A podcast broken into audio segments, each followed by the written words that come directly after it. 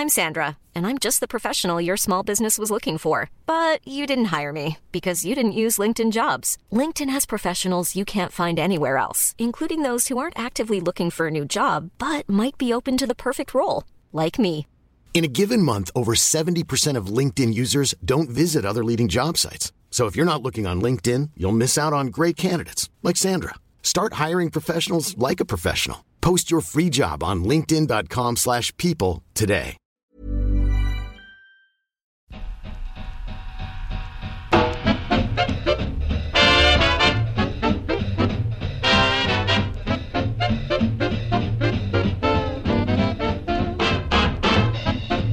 Muy buenas, amigas y amigos. Bienvenidas, bienvenidos una semana más al podcast Reload, programa sobre videojuegos que hacemos desde anightgames.com. Ya sabéis que la primera sección del programa es comentar cómo estamos grabando y hoy estamos con Skype técnicamente, pero en Twitch. Esto se está emitiendo en directo en twitch.tv barra anightgames pero seguramente si estáis escuchando el podcast normal no lo notaréis porque debería escucharse esto de maravilla. Estamos con Víctor y con Marta. ¿Qué tal? Wow, es que no me repongo de lo que me mola verte hacer la intro en directo. Me encanta. Una Me pongo experiencia. nervioso, ¿eh? ¿eh? Es una Sí, experiencia. sí, sí. Ay. Es que se ve, se ve como que Pepe está aquí, bueno, no puedo grabar, no sé qué, de repente se pone su máscara de profesionalidad Bueno, y la intro. me he peinado también, me he pelado. Hace unos días ya. Pero ahí estamos. Qué maravilla. A ver, hoy es un podcast especial por varias razones. Nuestra intención, lo dijimos la semana pasada, es hacer en Twitch el último programa de cada mes, pero nos lo hemos hecho venir bien para estar hoy aquí porque, en principio, esto nunca se sabe, eh, debería ser, ya digo, un, un- un programa especial dedicado como mínimo a una consola de nueva generación. O sea, porque hay, hay varias, hay cuatro. Si nos ponemos a contar cómo cuentan en CD Projekt las versiones de Cyberpunk, estarían Xbox Series X, Xbox Series S, PlayStation 5 y PlayStation 5 Digital Edition. De aquí, solo tenemos una. La tiene Víctor, que es la Serie X. Vamos a hablar sobre todo de esto, pero también pasaremos, supongo, por encima de Serie S, que está más o menos relacionada. Y esto verídico, en cualquier momento puede llegar PlayStation 5 a tu casa, Víctor. ¿O no? Bueno, ya. Pero... Pero es un misterio for real para este podcast. Es decir, puede ser que en ocurrir, cualquier puede momento Víctor se levante y tengamos la primicia de, de que ha llegado la nueva generación total a, a la casa de Víctor. No según CD Projekt, pero según yo. Puede darse, puede darse la situación. Sí, sí. Estaría guay. O sea, de hecho, en algún momento nos planteamos que, que igual entraba ya la Play 5 en, en este programa, pero no. De hecho, no hay análisis todavía. Tienen que estar al caer. Pero nosotros hablaremos de la consola de Sony cuando toque y cuando la hayamos probado. Pero es verdad que puede. O sea, que si aparece una caja, no, no, no, no está esto preparado de ninguna forma. No es un actor, es repartidor. Es, un- es un- una O- persona de verdad, de DHL o sí. o de lo que toque. O sí, es un, igual es un actor, quiero decir, igual es un actor que se está ganando la vida como repartidor de DHL porque no. Bueno, claro. Porque ser. actor es muy complicado y tal y cual. Eso puede Claro. ser. ¿Queréis comentar alguna noticia antes de ir directamente a la Next Gen o qué? Yo saco el móvil, yo... Es que esto- lo he dicho antes de empezar, me sabe mal repetir por la gente que lleva aquí un rato viendo cómo no nos iban los micros. Pero estoy un poco triste por el tema Sega. Porque esta semana se han publicado informes financieros de Sega y de otras muchas empresas. Y salía lo de que han vendido un 85% de su división de recreativas, de Sega Amusement. Y bueno, que van a cerrar seguramente locales, que se mantiene la marca y que alguna recreativa puede caer de vez en cuando, pero que quieren redirigir esos esfuerzos y esos recursos al console business. O sea, a una parte de Sega que también está ahí y también nos gusta mucho. Pero, hostia, evidentemente las medidas para frenar la pandemia de coronavirus en Japón hacen que la gente no vaya a jugar. Esto eh, afecta solo, o, ahora estamos hablando solo de la parte esa de las recreativas. Ya sabéis que esto es Sega Sammy y que los pachincos y los pachislots seguramente lo están pasando mal. Pero eso nos importa menos. Y a mí me parece que puede ser joder, mira que me gustan poco los tópicos y de todos los tópicos este es quizá el peor. Pero es verdad que esto puede ser un clavo, el último clavo en el ataúd de las recreativas, ¿no? Porque era un poco la resistencia, lo de Japón, ¿no? Todos queríamos ir a Japón para meternos en un edificio de estos grandes de recreativas. Y esto, bueno, ya sabemos desde hace tiempo que va a ser especialmente difícil, pero ahora ya, bueno, la ruina, la ruina. Yo estoy, estoy triste con esto, vaya. Las recreativas de Sega mm. son, bueno, sí, sí. puto alfa y el omega de los videojuegos. Sea AM, el número que sea. Leyenda viva. Ya ves. Yo no sé hasta qué punto las recreativas mm, se han seguido manteniendo en Japón concretamente por tema cultural, quiero decir, porque son una institución del, país al final, quiero decir, es una de las grandes exportaciones culturales de Japón al final. Hmm. Y imagino que, si tenían esa división ahí funcionando eh, y si se esforzaban tanto por mantenerla en pie era porque les daba beneficios, quiero decir. Pero evidentemente es el tipo de el tipo de eslabón débil, por así decirlo, ¿no? Que, pues a la que hay problemas mm, es lo primero que se tira por la borda, ¿no? Tampoco... Sí, sí. También se han deshecho de participaciones en Sanrio y cosas así que, imagino que también son... Eh, tendrían cierta importancia, pero que bueno, si hay que podar, pues se poda lo que, lo que menos importa. Está claro. Claro, eso que en el último informe financiero no era la recreativa lo único que, dio números negativos. En realidad, eh, lo he revisado porque lo hemos comentado antes de empezar los hoteles fueron eh, como lo que dio más pérdidas, porque evidentemente con el coronavirus no pudieron abrir. Pero sí tiene razón Pepe en lo que dice de que si hay que cerrar algo para ir cuadrando las cuentas, porque las pérdidas fueron enormes el trimestre anterior, pues eh, supongo que es más normal que se cierren las recreativas porque es lo más barato de cerrar. Mm. O sea, es como la actuación más rápida y menos dolorosa en términos, eh, no sé, de empresa, de macroempresa que pueden hacer, por mucho que vuelvan SAT Que, aquí, evidentemente, lo, valioso ahora mismo no son los derechos o los muebles del Outrun, ¿eh? Lo valioso son, pues eso, los edificios, los locales. Al final, esto supongo que es una operación inmobiliaria más que otra cosa. Ni idea, ¿eh?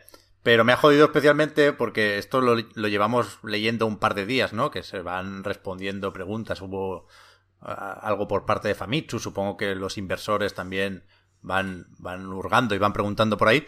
Pero. Pero que esta mañana ha sido un poco eso de Shit Gets Real, porque han publicado en Archipel, es un canal que hemos recomendado mil veces. Lo último que comentamos fue lo del amigo Mikami, que llevan dos partes de su documental. Y esta mañana o ayer por la noche publicaron un vídeo, voy a leer el nombre para no equivocarme, de Takenobu Mitsuyoshi, que es un músico ultra mítico de Sega, el que canta lo de Daytona, let's go. Hostia, es verdad, es verdad. Es increíble el vídeo, tío. O sea, es de ponérselo de, de alarma en el móvil para despertarse cada mañana. Pero justo hoy, en vez de esa energía que suele darnos, a mí me han bajado joder. Pero bueno. Lo de Mikami, ojo, buenísimo. Uf, ¿viste que Vanquish iba a ser un musou en cierto punto? El mundo habría sido muy distinto, ¿eh? Te diré. Joder. Puto Mikami, ¿eh? A ver si sale de... Bueno, me voy a atrever a decir que está en un pequeño bache con Bethesda. Ahora, ahora es de Phil Spencer, Mikami. Hostia, es verdad. Xbox un, Series X. un llaverico que se pone ahí en la llave del coche.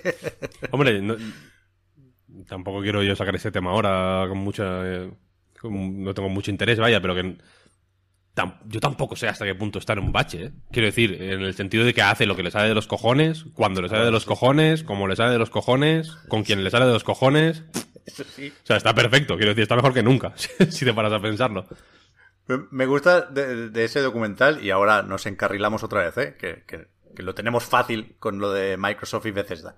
Pero que me gusta en ese documental cuando dice, mira, yo hice Resident Evil 4, lo petamos, Capcom me debía una y les dije, déjame hacer el God como a mí me he sacado los huevos.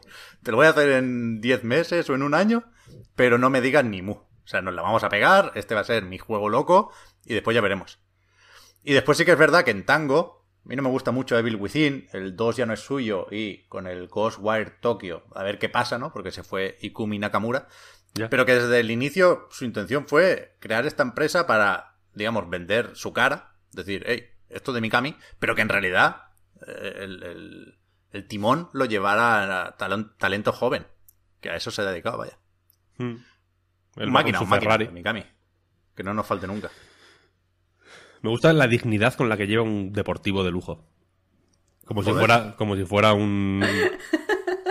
¿No? Un Seat Panda. Va el tío tranquilamente ahí con su Ferrari por Tokio a hacer la compra.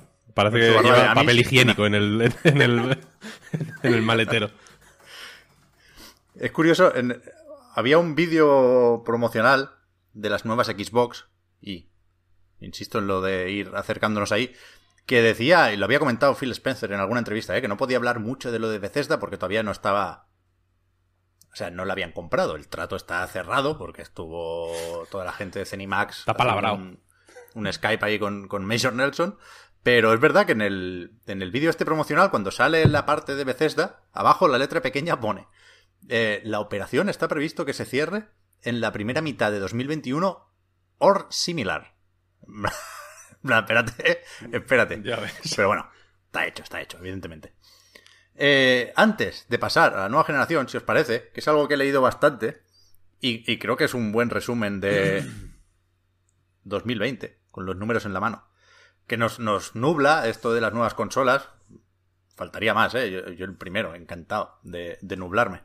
Pero que si no pasa nada ultra raro, y aquí estamos hablando no ya de una pandemia mundial, sino de un meteorito como el de los dinosaurios, este 2020 lo va a ganar Nintendo. Porque ha publicado numéricos también y van ya por 68,3 millones de Switch vendidas, de las cuales 6,8 se han vendido en el último trimestre, de julio a septiembre. Esto es una animalada hasta tal punto de que han subido las previsiones de ventas para el año fiscal, que acaba en marzo de 2021, de 19 a 24 millones. Esto es algo que, que no se suele hacer. Quiero decir, lo de variar las previsiones, tienes que estar muy, muy seguro hasta el punto de que no se pueda entender como una... Bueno, como que estás viciando el mercado, ¿no? Como que estás alterando las acciones y la cotización y demás. No, no se suele hacer. Aunque se vea que, que, no se van a cumplir las expectativas o las previsiones, es difícil cambiarlo. Y le han metido 5 millones más. Se suele bajar para abajo. Claro, que, es, decir. que es más fácil porque, bueno, es como una señal de, mira, os, tenemos previstos que esto va a ir un poco peor de lo que esperábamos, ¿no? Para arriba hay que estar muy, muy, muy seguro. Claro, pues si, no, si luego no cumples esas previsiones, te la pegan los inversores. Con lo cual, o sea, es, escandaloso lo que está vendiendo Switch y lo que está vendiendo Animal Crossing, que supera los 26 millones. O sea, son unos números que la nueva generación, si en algún momento llega ahí, va a tardar años y años y años, ¿eh? No sé, no sé si Cyberpunk va a vender 26 millones de copias, por ejemplo. Supongo que sí. A nivel de hecho de, eso, de juegos individuales, también son unas cifras brutales, ¿eh? Pero una cosa bestial. la, de, la, de, juegos, todos propios, evidentemente, que han vendido 26, 25, 23, 20 millones, o sea, unas cifras, pero bueno. o sea, que, por un lado eso nos deja claro que, Nintendo, ¿no? Que Switch es una consola y que a Nintendo le sigue funcionando bien la estrategia de hacer sus consolas para su software. Sí. Eso mm, en, en la época de Wii U se vio como algo como una debilidad y, yo creo que nosotros, sin más lejos, mucha gente, vaya, defendimos que no, que, que tenía sentido que Nintendo se apoyara en su propio software para Wii U, pero que le faltaba evidentemente apoyo de CERTs, y en Switch tiene todo, básicamente. tiene sus juegos, que es... Que es para mí personalmente este año han estado, han estado un poco más relajados de la cuenta, aun habiendo sacado X juegos muy tochos y muy buenos. ¿eh? El Luigi's Mansion, el Animal Crossing, ¿no? Son, son juegos potentes. El Luigi's Mansion del año pasado. El Luigi's Mansion del año pasado, es verdad. Mm. Animal Crossing, vale. Peor me lo pones. Eh, yo creo que han estado un poco relajaditos. Sí, sí, está claro. Y que se están preparando para. Yo creo que están haciendo. Eh, están amontonando lanzamientos para que cuando les, se los puedan hacer venir bien. Quiero decir, si, si relajándose o sea, cuando, cuando se pueden hacer y bien, te refieres a, la, a, los rumores de la Pro. Cuando, O sea, que se están guardando haya- el lanzamiento para sacar la Switch Pro. Sí, cuando haya que sacar una Pro, cuando haya que... O cuando haya que, joder, levantar los ánimos un poco, ¿no? Estarán las nuevas consolas, estarán saliendo X juegos de, de perfil alto, en plan, yo que sé, el Ratchet, el, el Sí. Horizon 2, el- lo, lo que haga falta, ¿no? Eh, y, y habrá que subir los ánimos de alguna forma. ¿De qué forma? Pues toma, toma, toma, pim, pim, pim, juego, juego, juego. Ahí imagino que aprovecharán para representar el Metroid Prime 4 y toda esta mierda. O sea que, que, ya digo, si relajándose están así, es que en realidad no les merece la pena desrelajarse, ¿Qué es eso? ¿no? O sea, Si, si tú estás quieto y te está lloviendo el dinero, pues ¿para qué te vas a mover? Que igual, en el- igual allí no llueve, ¿sabes? A, Y que, a mí y me que además parece... en, en Navidad Nintendo siempre hace campaña por juegos que ya tienen unas cosas que tienen como varios años, sí, siempre sí, juegos sí. familiares Mario, que Mario no Kart, merece ahora Mario. Kart 8, Hmm. sí, todas las navidades se anuncia. Claro, yo estoy segura de que, de que la mayoría de banners que vemos en Navidad de, de Nintendo esta Navidad van a ser de Mario Kart 8 porque siempre se concentran en ese tipo de juegos familiares, incluido Mario Party. Hmm. Y vamos, que no, van, no ni siquiera tienen que recurrir a grandes hitos rollo Breath of the Wild. Sí, sí. Así que, ¿para qué van a hacer más cosas? Yo siempre lo digo, ¿eh? creo que es obligado hablar de las cifras de Nintendo para contextualizar eh, los comentarios que puedan venir después. ¿eh? Si hay un direct mini o no, que me parece flojo, lo digo sabiendo siempre que, que importa poco o nada lo que yo diga, porque es que eh, en Switch vende todo. O sea, es increíble. ¿eh? Mm. Un juego que se tendría que considerar de nicho como Paper Mario, el Origami King, en un mes se plantan 3 millones de copias. Esto, esto es algo que nunca, nunca había pasado. Ni en los tiempos de Wii se, se consiguió que todo vendiera tanto, ¿no? Eh, en Wii, cuando algo era casual, o con el Nintendo, pues sí se generaban fenómenos, faltaría más.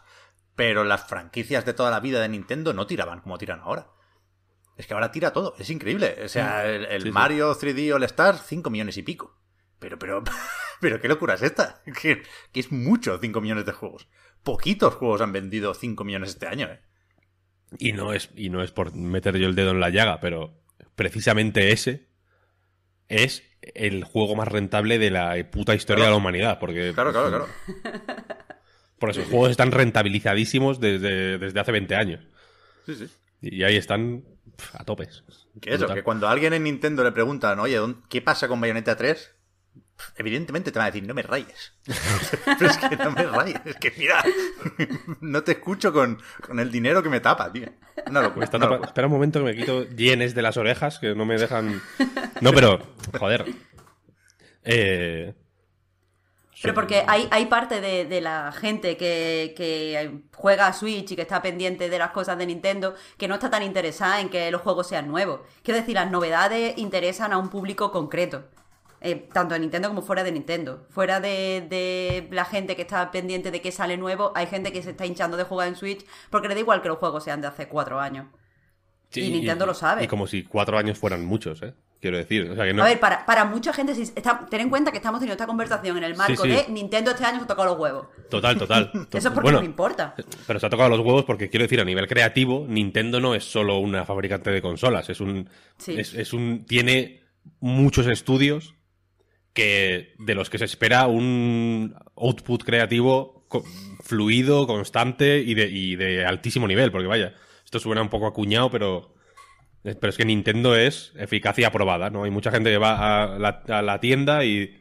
o que quiere hacer un regalo o lo que sea. Yo he estado en esa tesitura de hacer un regalo, precisamente, de hecho. Eh, a, una, a un niño. Y, y yo no sé hacer regalos. Yo, solo, yo siempre regalo libros, en plan eh, manifiesto comunista, ¿no? Eh, para la comunión, cosas así. La crítica de la razón pura. Horrible. Entonces dije, voy a mirar en Amazon a ver qué es lo más regalado para... Yo qué sé, para que pues, el chaval, con un chaval con 12 años, 11 años, pues querrá lo que más se regala, ¿no? Y os sorprendería la cantidad de mierdas de Nintendo que hay en lo más regalado de Amazon. Sí, Os Faltaría más. sorprendería, es brutal. sí, sí. Y a ver, y a él, les- a él no, a ellos les ha afectado el coronavirus como al que más, ¿eh? Que se jodió la fiesta de aniversario de Mario en L3, se ha pospuesto lo de la inauguración de- del parque de atracciones, Ya ves.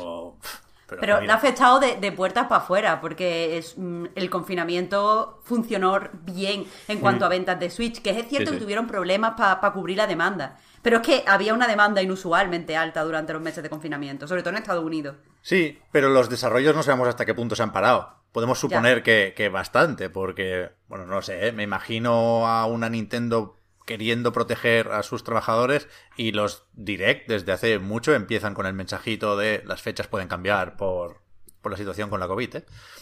Pero vaya, bien, bien. O sea, Hablando de, de, de COVID, eh, también es tocho que Sony haya decidido Uh, es verdad. eh, retirar, digamos, o, o- o ce- centrar todo el esfuerzo en la venta online, vaya, en las reservas online para el día 1, Mm. y que haya incluso mm, publicado un comunicado en todos los idiomas, en todos los blogs de Play- oficiales de PlayStation, Mm. avisando de que la gente no vaya a la tienda, por favor, el día 19 en nuestro caso, o el 12 en, en Estados Unidos y Japón y demás, eh, para evitar aglomeraciones, ¿no? Y que, y que, en plan, al 19 no vayas a la tienda si no la tienes reservada, porque de verdad que no, que no va a haber ni una. Y, y las tiendas lo han ido avisando también una por una, ¿no? Sí. De que el 19, por favor, Nanai, y que, y que esperemos nuevas noticias. Sí, o sea, de momento tenemos esa información sobre la directriz de Sony Interactive Ent- Entertainment, digamos, a nivel global, porque el- la entrada en el blog de PlayStation en todos los idiomas lo firma Sid Schumann, es el responsable de comunicación en, en Estados Unidos y, bueno, se ha traducido ese mensaje a todos los idiomas, ¿no? Pero, pero más allá de eso, eh, también hay pues, eh, protocolos en las tiendas. Hoy leía que en Estados Unidos Best Buy, por ejemplo, va a hacer eso con Play 5 y también con Series X la semana que viene. No sé si Microsoft va a publicar algo estos días o no merece la pena, digamos, de aquí al, al martes. Pero tiene sentido. Yo creo que es, que es algo que hay que anunciar, hay que evitar esas aglomeraciones y que efectos prácticos cambia poco, porque los que tenemos reserva po- podemos ir a la tienda o nos la va a mandar la tienda cuando se pueda. Y para, para quien no la tenía reservada, probablemente no, ha- no haya stock. Con lo, con lo cual, lo, lo que se evita es que gente vaya ahí a preguntar si tienen tal consola y en la tienda le digan que no. Con lo, con lo Sí, sí. cual, no- nos ahorran tiempo incluso, ¿sabes? De hecho, el comunicado dice, para los que la tenéis reservada, que no vayáis a la, o sea, que vayáis a la tienda en el marco de tiempo que os han dado, o en Sí. las citas, algo Mm, así lo sí, dice. Que la verdad, ya, ya llevan avisando unas semanas en, en Sony que van a tener problemas de stock. Pero el hecho de que lancen el comunicado, a mí me parece que honestamente es para evitar la- las típicas imágenes de cola y aglomeraciones que pueden repercutir también en la marca. Quiero decir Sí, que no es solo por avisar de que no hay stock, sino también para evitar ese tipo de imágenes que además pueden ser peligrosas, más aún claro. en un sitio como Estados Unidos donde hay tanta gente escéptica con el coronavirus. Está claro, está claro. Sí, es heavy, va a ser un lanzamiento atípico, vaya. Para empezar, o sea, lo de la fiesta a las 12 de la noche es completamente impensable. Lo de la gente durmiendo la noche anterior en la puerta de la tienda, pues también. Pero vaya, creo que es evidente que no queda otra, ¿eh? Y, y ojalá la semana que viene y en Europa también la, la siguiente pues podamos recibir las consolas todos los que la tenemos reservadas y, y que vaya todo más o menos bien. Vaya, va a ser accidentado el lanzamiento sí o sí, pero, pero por lo menos que, que se eviten riesgos innecesarios. Ah, Tiene que respecto a ser- eso, en España varias tiendas, eh, que me he puesto a mirar y tal, varias tiendas están ofreciendo enviarla gratis, o sea, hacer el reparto gratis para que nadie tenga que acercarse. Mirad si donde la tenéis mm, reservada se ofrece, porque siempre es mejor evitar estas cosas tal y como está la situación en este momento. Sí, la verdad que sí. La verdad que sí. Eh, tiene que ser hiper jodido lanzar una consola en esta situación, ¿no? Ya ves. Ahora, además, quiero decir, porque es como, venga, eh, ya llegó el verano, se ha relajado la cosa, hemos aplanado la curva, ta, ta, ta, ahora es como, eh, no, no, la- récords mundiales de coronavirus, va, va a haber confinamiento. O sea, el confinamiento domiciliario es, una- es, un- es el tema de conversación ahora mismo en, en las noticias, por ejemplo, quiero decir. O sea, que, que lanzar justo ahora, precisamente, con este, con, este pifostio ahí montado. Están cerrando mm, hostelería, están cerrando negocios a, saco en todo el mundo. Es una cosa del, brutal, ¿no? Y es como, toma, una puta consola. es, una situación. euros, por favor. es una situación, joder, eh, única. jamás había ocurrido algo así. Es brutal. Sí, sí. Vamos a comentar, Víctor, esto de la Next Gen. Ya, di, Marta, perdón. No, no, no, no, no, no. Sí es una tontería, pero que sí que es verdad que se podía haber pospuesto. Yo sé, Pep, que eso a ti te mata, eso, eso a ti te mata. Pero sí que se podía haber pospuesto la salida de la nueva generación unos meses hasta que todo se viera claro. Si lo, es que lo qué es lo importante en cada momento. Si lo cojonudo es que si para ellos hay, que, hay que sacarlas cuanto antes. Antes de no, ya, claro, tienen, que aprovechar los confinamientos para que la gente se hinche de comprar juegos. Claro, es como estoy en mi puta casa, me voy a comprar me voy a comprar pavos del Fortnite, como, un loco. no, pero a ver, desde el punto de vista económico lo entiendo, que sí. Y que entiendo también que a mucha gente le va a hacer feliz y le va a ayudar a superar el trauma psicológico de, de estar encerrado pero creo que lo responsable hubiera sido que Sony y Microsoft sacaran un comunicado conjunto diciendo que no es momento de que la gente vaya a las tiendas a recogerlo, que, no le estoy echando la culpa, yo lo habría posiblemente sacado también. Pero, sí, pero la cosa, es que hay que, la cosa es que hay que sacarlas, quiero decir, hay que, hay que, hay que vender. Amazon te dirá, Amazon, que probablemente sea mm, uno de tus clientes principales, te dirá, mira, no me tengo los cojones, que yo puedo trabajar sin ningún tipo de problema, el problema lo tiene el game o el game o GameStop o lo que sea. Legalmente, quiero decir, ¿eh? O sea, que Amazon está funcionando con absoluta normalidad y se supone o te lo venden, digamos, como la opción buena porque no tienes que salir, porque hay menos contacto, etcétera, etcétera. Porque los, trabajadores de Amazon son personas. Los repartidores son otra cosa, efectivamente. Y la gente está en los almacenes y tal, lo sé perfectamente. Pero la, pero la cuestión es que desde el gobierno incluso se está animando a la, compra online, a no, a no tener, a no ir a las tiendas, ¿no? A, evitar aglomeraciones, etcétera. Pues Amazon te dirá, mira, sácame la puta consola. Porque. y, yo, y yo las mando, ¿sabes lo que quiero decir?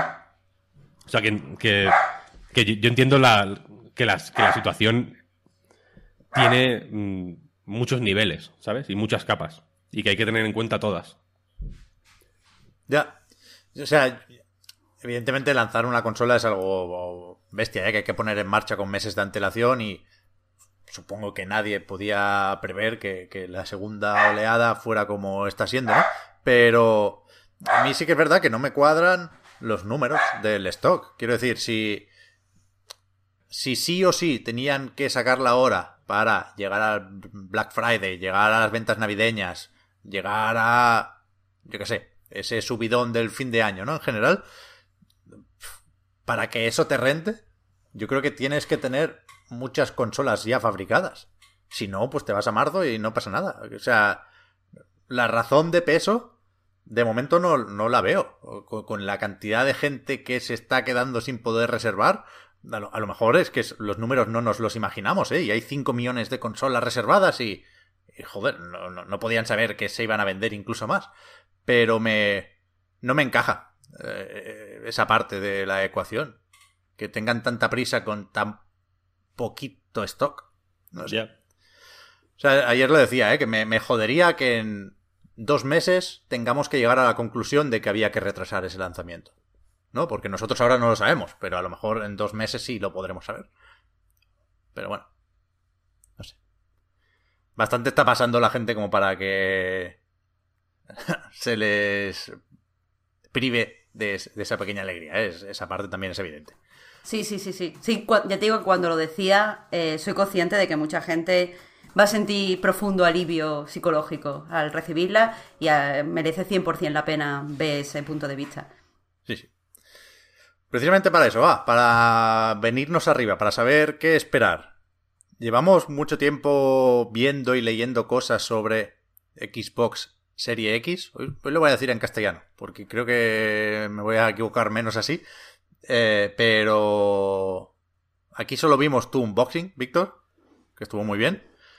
Pero no... O sea, sobre todo en, medios americanos sí se habían hecho avances e impresiones y ayer parecía que tuvieran poco nuevo que decir, ¿eh? que no, hmm. no es malo, simplemente pues ya se había comentado la retrocompatibilidad, la interfaz, tal y cual.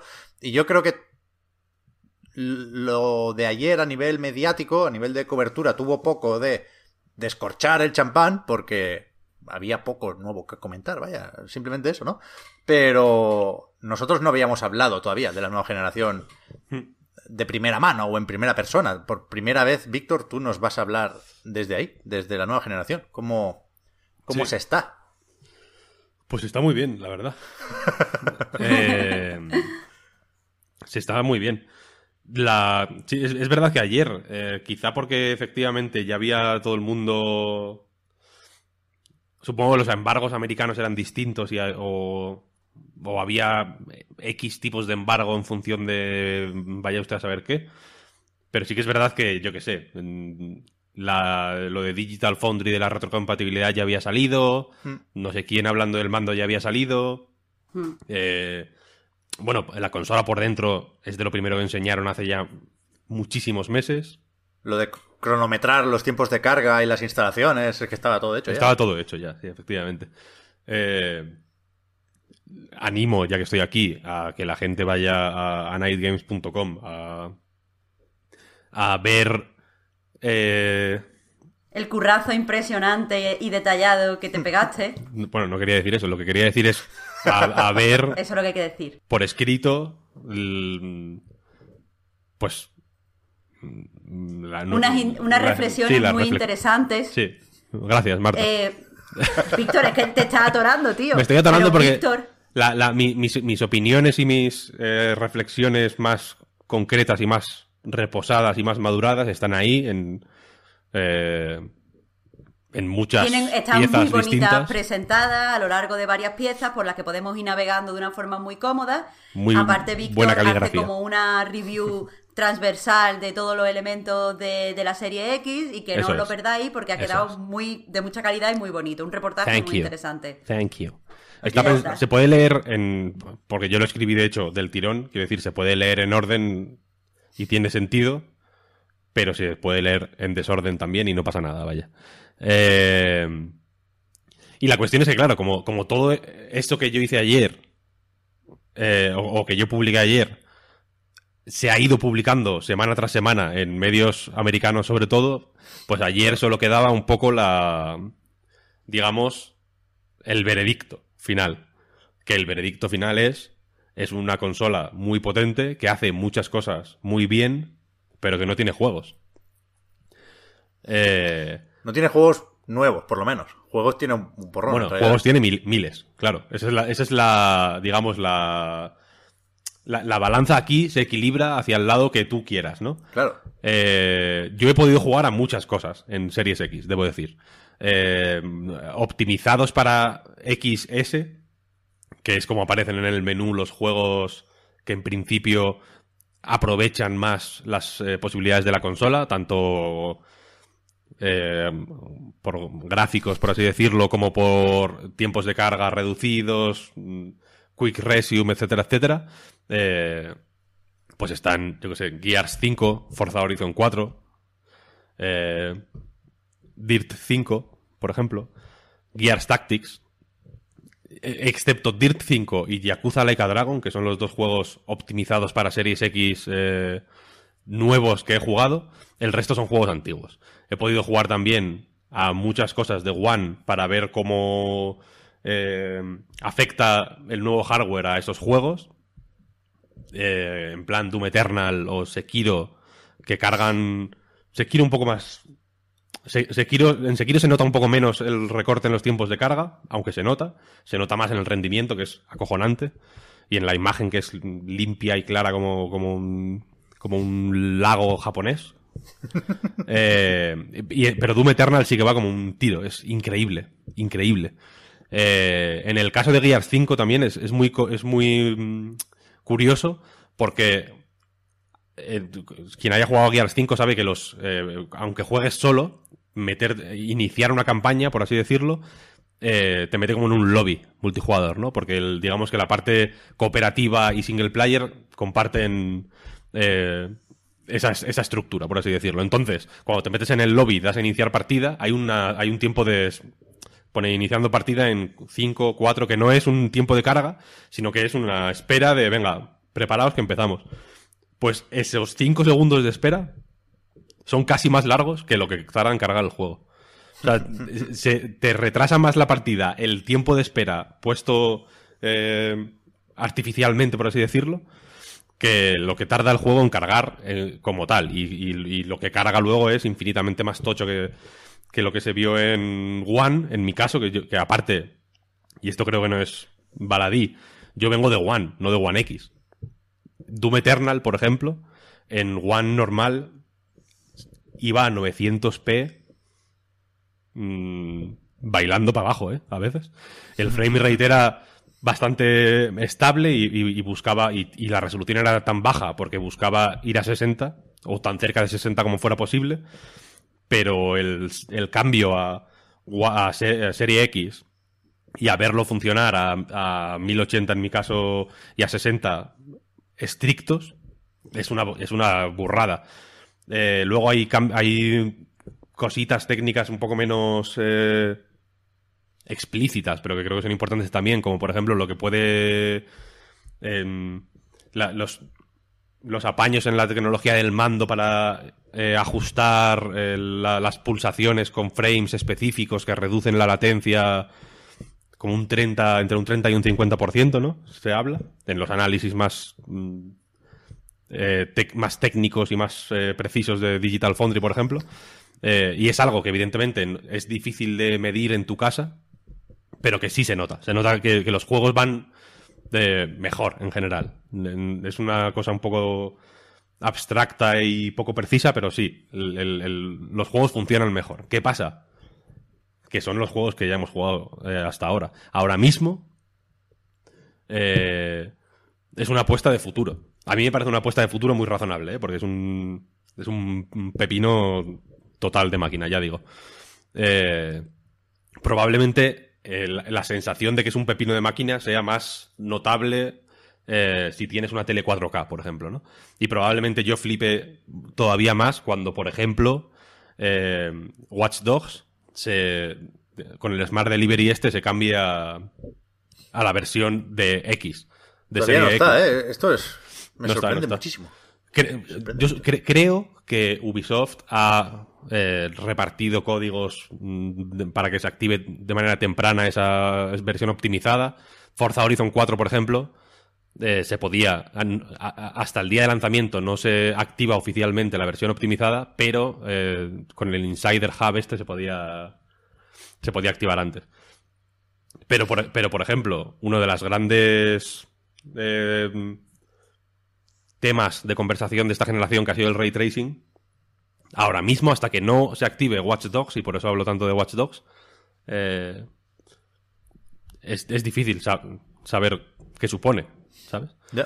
Eh, porque, por ejemplo, en, en Gears 5 hay técnicas de iluminación y de. Y, y en fin, y de, sí, de iluminación sobre todo, que podrían eh, re- recordar al ray tracing, pero que no son ray tracing, vaya. Eso es. Eh, entonces, esa es la cuestión. Es una consola muy tocha, que hace muchas cosas muy bien y que tiene una filosofía de producto súper marcada, muy distinta y moderadamente arriesgada, eh, pero que ahora mismo es una apuesta de futuro. Es una apuesta de futuro desde el momento en el que eh, los dos últimos años, en los que creo que se ha notado más el- a Phil Spencer tomando las riendas de la compañía y definiendo de una forma mucho más clara hacia dónde tenían que ir y hacia dónde querían ir y qué consola querían ser. Pero es que en, en- en una empresa como Xbox, o en una división, si queréis em, considerar la parte de Microsoft, dos años no es nada. Y dos años no es nada. eh, no solo porque hace dos años la Series X probablemente ya estaba diseñada a grandes rasgos y estos dos años han sido producción, básicamente. Y, y en estos dos últimos años que hemos visto como Xbox Game Studios crecía y crecía y crecía hasta la traca final que ha sido un poco el- lo de Zenimax, eh, eso en dos años tampoco significa nada. en realidad, porque ahora tienen que empezar a salir los juegos, ¿no?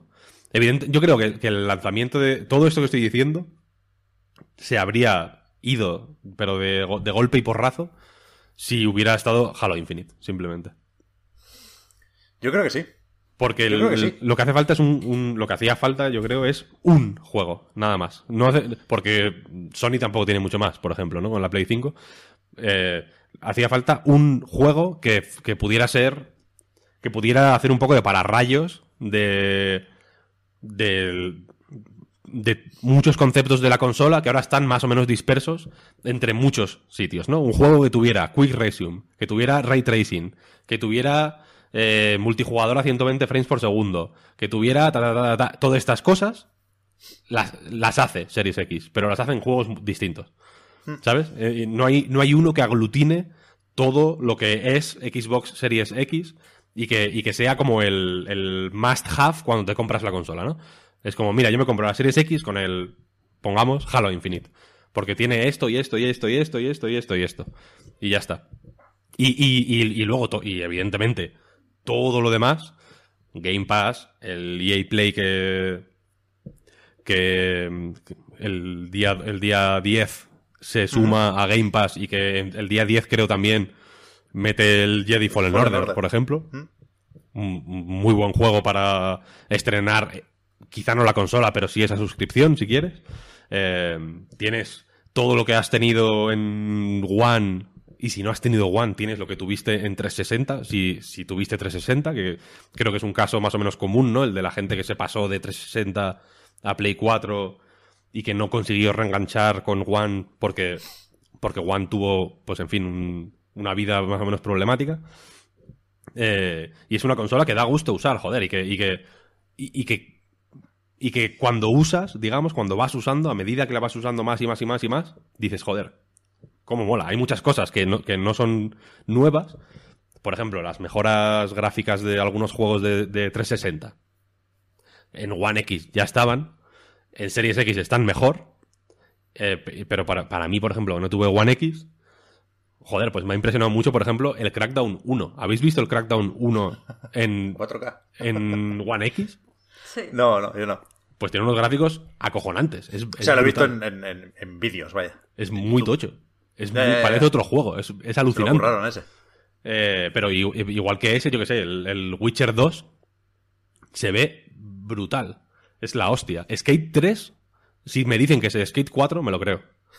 Porque es brutal. Y eh, el- en el caso de Skate, yo estuve probando muchos juegos de 360 para ver cómo se notaban esas mejoras y tal igual. Vanquish, por ejemplo, va a 720.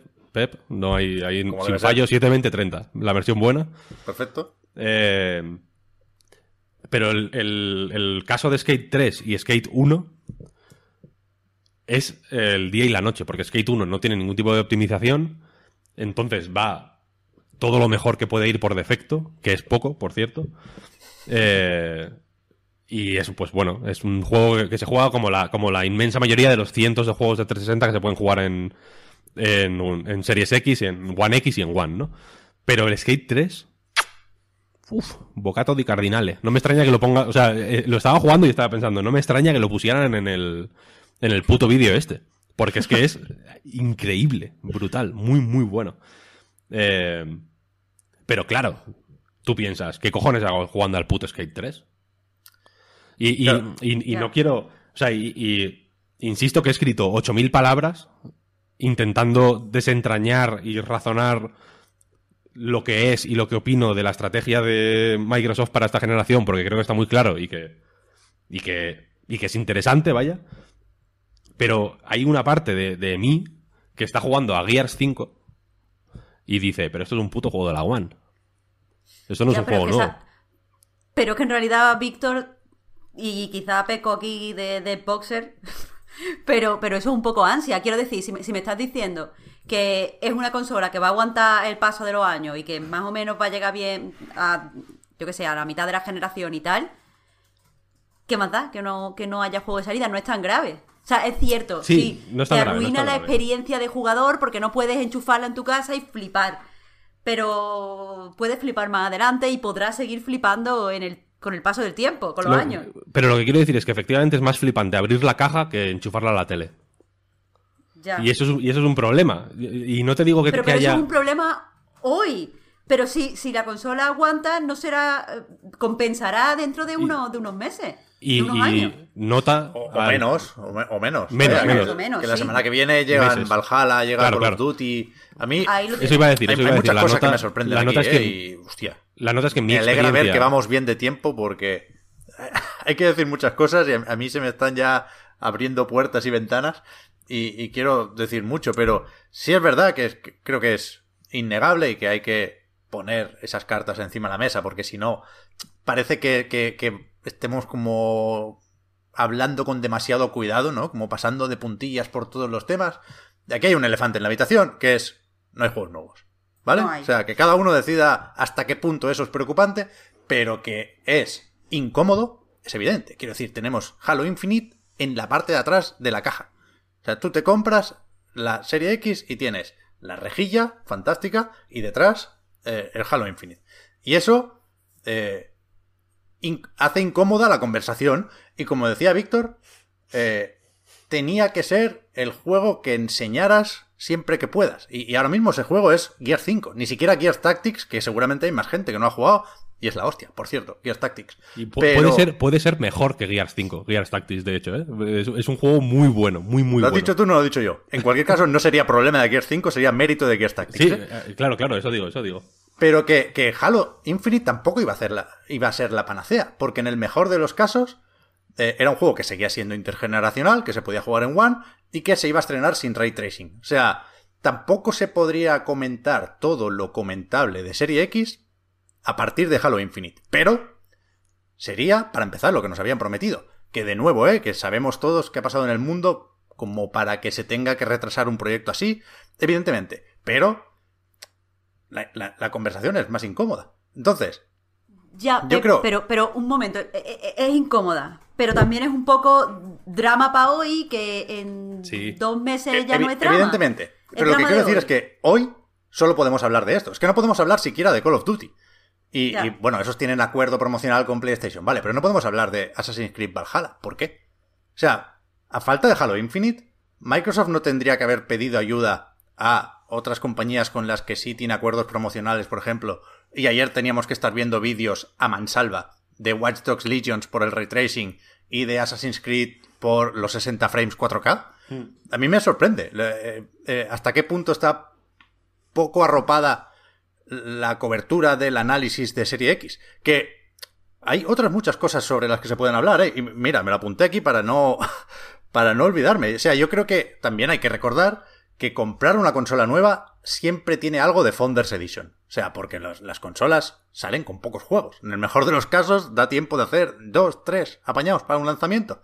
Entonces, tú compras eso siempre, sea la consola que sea, para apuntarte a un proyecto, ¿no? Para desde dentro de una comunidad ya o entrando a esa comunidad, decir, me gusta lo que propones, eh, me apunto y lo compro ya, evidentemente, como apuesta de futuro. Es que todas las consolas son una apuesta de futuro. Play 5 son una apuesta de futuro. Na- Nadie compra Play 5 esperando jugar a Demon Souls y nada más.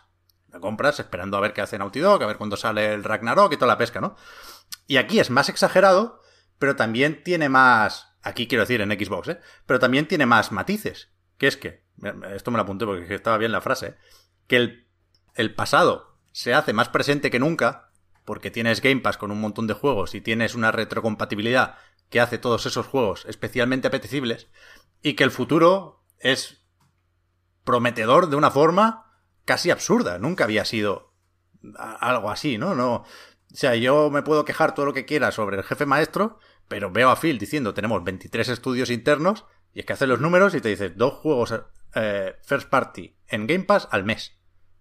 Eh, O sea, Yo creo que la, entiendo quien, quien se, quien se quiera comprar, quien se quiera gastar 500 pavos por, por, por esa promesa. Ah, Pero, pero, pero eso, ahora mismo es una promesa. Sí, sí, sí, de- desde luego es una promesa. Eh, pero yo- Y no es la primera vez que se promete, también es verdad, ¿eh?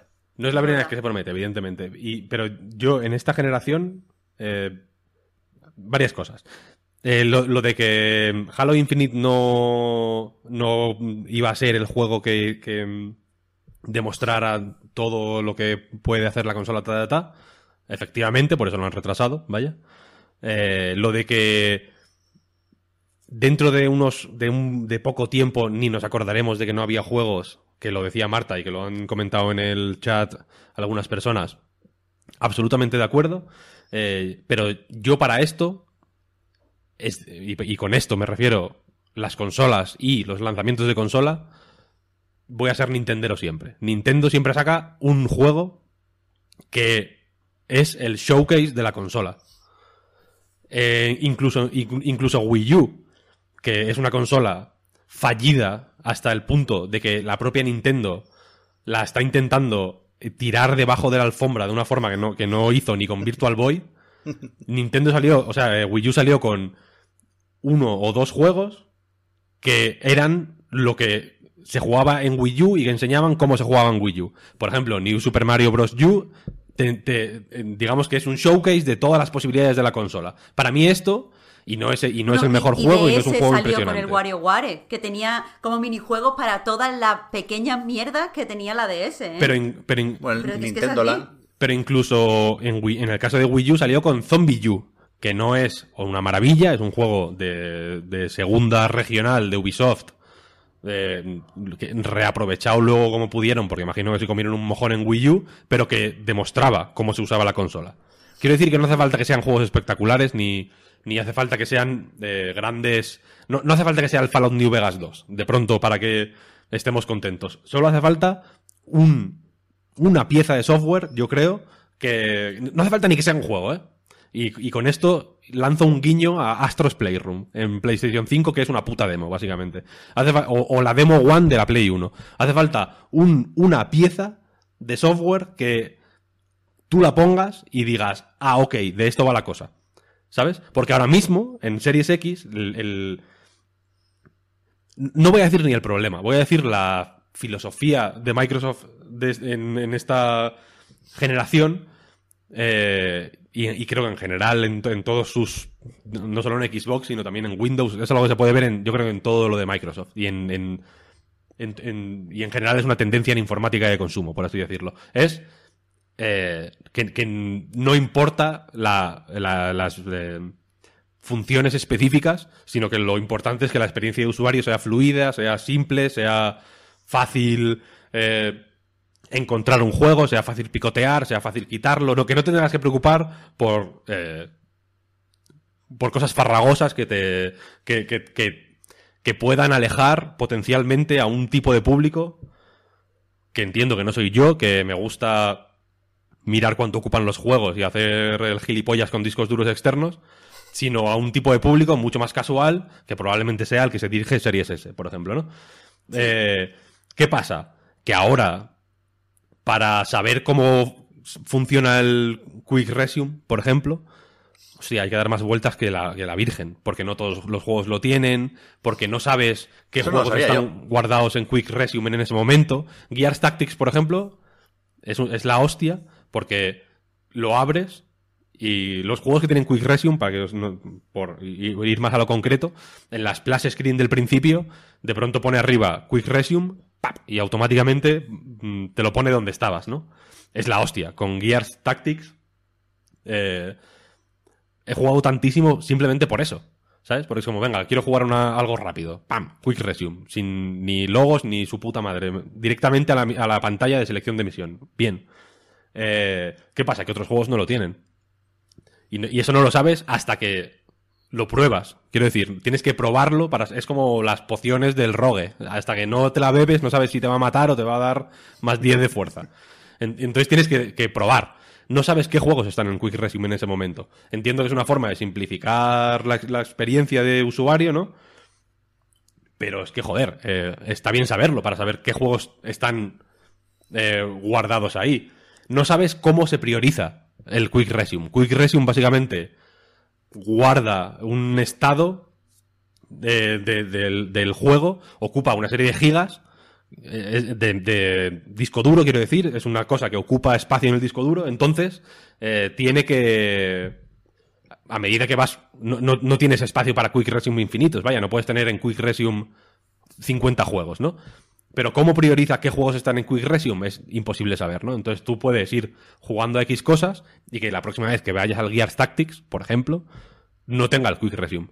Y entonces, igual si lo has dejado a medio de una, de una partida y no, y te ha guardado automáticamente, pues pierdes ese, ese, ese esa, esa partida, vaya. Que no es una cosa mortal, no, no lo es, pero es poco clara.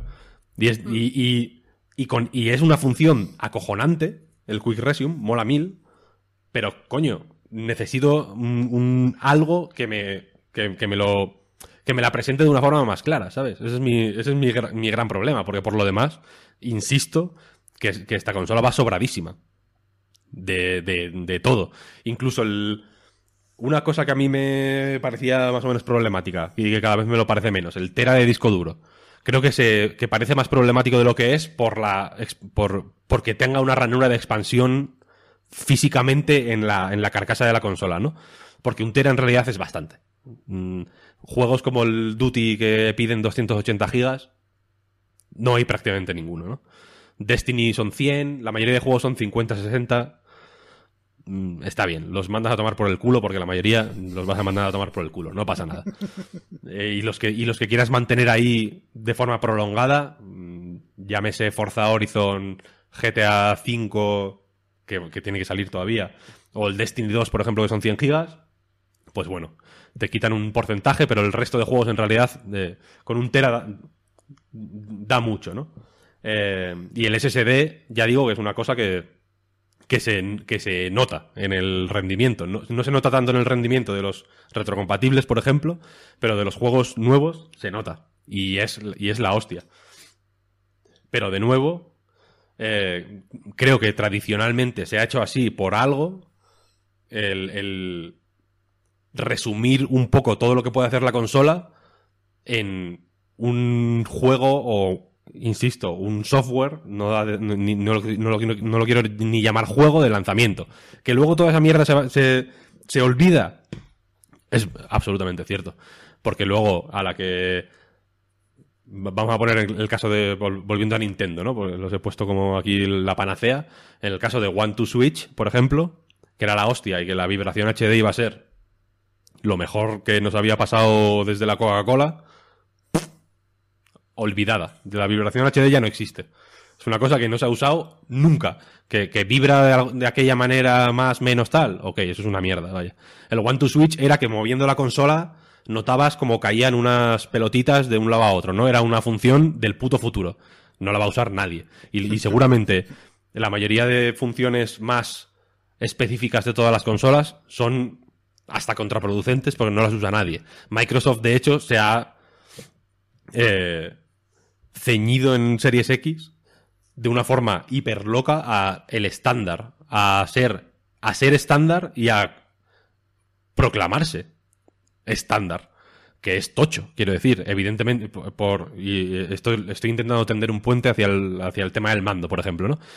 Que el mando, si os enseño este mando, así, es difícil saber si es el de la One o el de, bueno, es difícil no porque tiene esta parte distinta, ¿no? Claro. Pero es un mando que es el de, básicamente el de, el de One. Que de nuevo me esperaba un poco más de innovación. Pues bueno, igual sí, yo qué sé. La, el, los consoleros viejos somos así. que, que veo un valor tocho y, y una audacia inusual en repetir mando porque simplemente es el mando. Pues joder, la, Claro, verdad, es que, la verdad es que sí. Este- y, y- y- y- y lo que tenga este mando es lo que se va a usar. En todas las consolas del, del mundo, incluso en la puta Switch, ¿sabes? Porque este es el mando que, que- con el que se diseñan lo- los juegos. ¿Sabes lo que quiero decir? Eh, Este es el mando que se tiene en mente cuando se diseña un juego. Eh, lo lo que haya mayores, pues bueno, habrá quien lo aproveche más y quien lo aproveche menos. Pero, eh, por ejemplo, el trackpad de Play 4 se ha infrautilizado miserablemente por eso.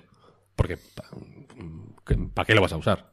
Si luego, para pasar ese juego a cualquier otra plataforma, es un dolor de cabeza que te estás poniendo encima, eh, pues porque sí, ¿no? Venga, vamos a usar el trackpad a tope. Y, luego en Steam te comes una mierda, porque en Steam no hay trackpad. ¿sabes lo que- en Steam vas a estar jugando con el mando de la Xbox. Y, eso pasa con, con- todas las funciones, y yo creo que pasará con todas las funciones de, en esta generación que se alejen del estándar de Xbox. Simplemente, porque es un porque no, evidentemente, no hay una certificación gubernamental europea que lo clasifique de estándar, pero es el estándar de facto. Porque por defecto los juegos en PC tienen los botones de Xbox, lo que hace ese mando va a misa, y lo que dice ese mando va a misa. Eh, que la.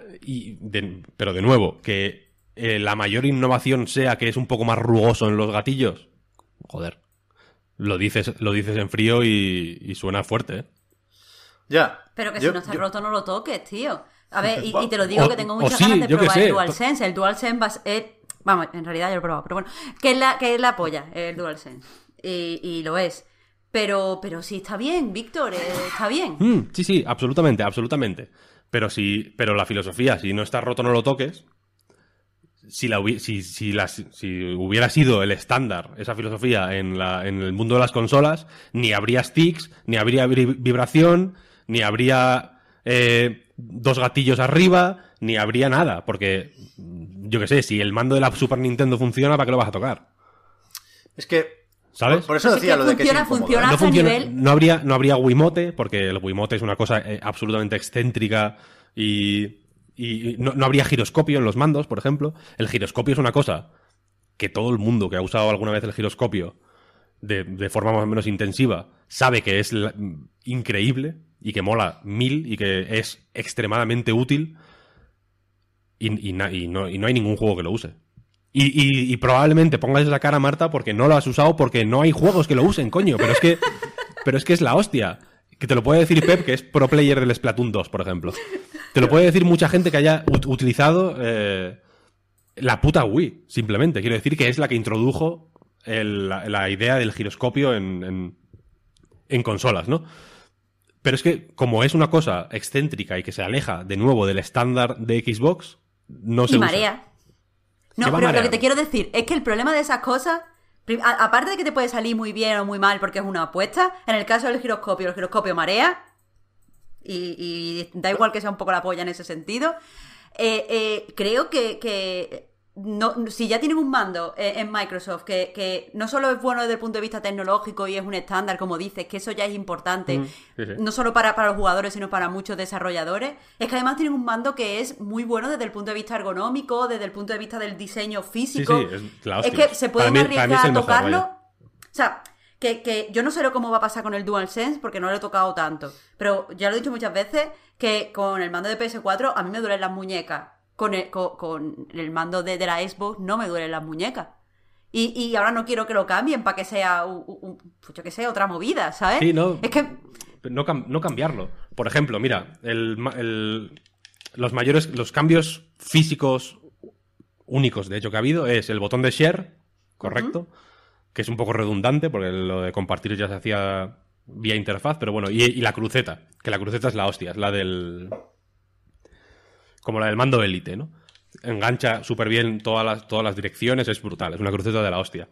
Pues coño, métele, si, si te quieres poner eh, experimental, métele más cosas del mando élite. El mando élite es la hostia. El mando élite es una innovación que, que no toca para nada eh, todas las cosas acojonantes que tiene el mando de Xbox. Que para mí es el mejor. A mí es el que más me gusta, es el que más cómodo me resulta, es el que más eh, me gusta por su peso, me gusta hasta que lleve pilas.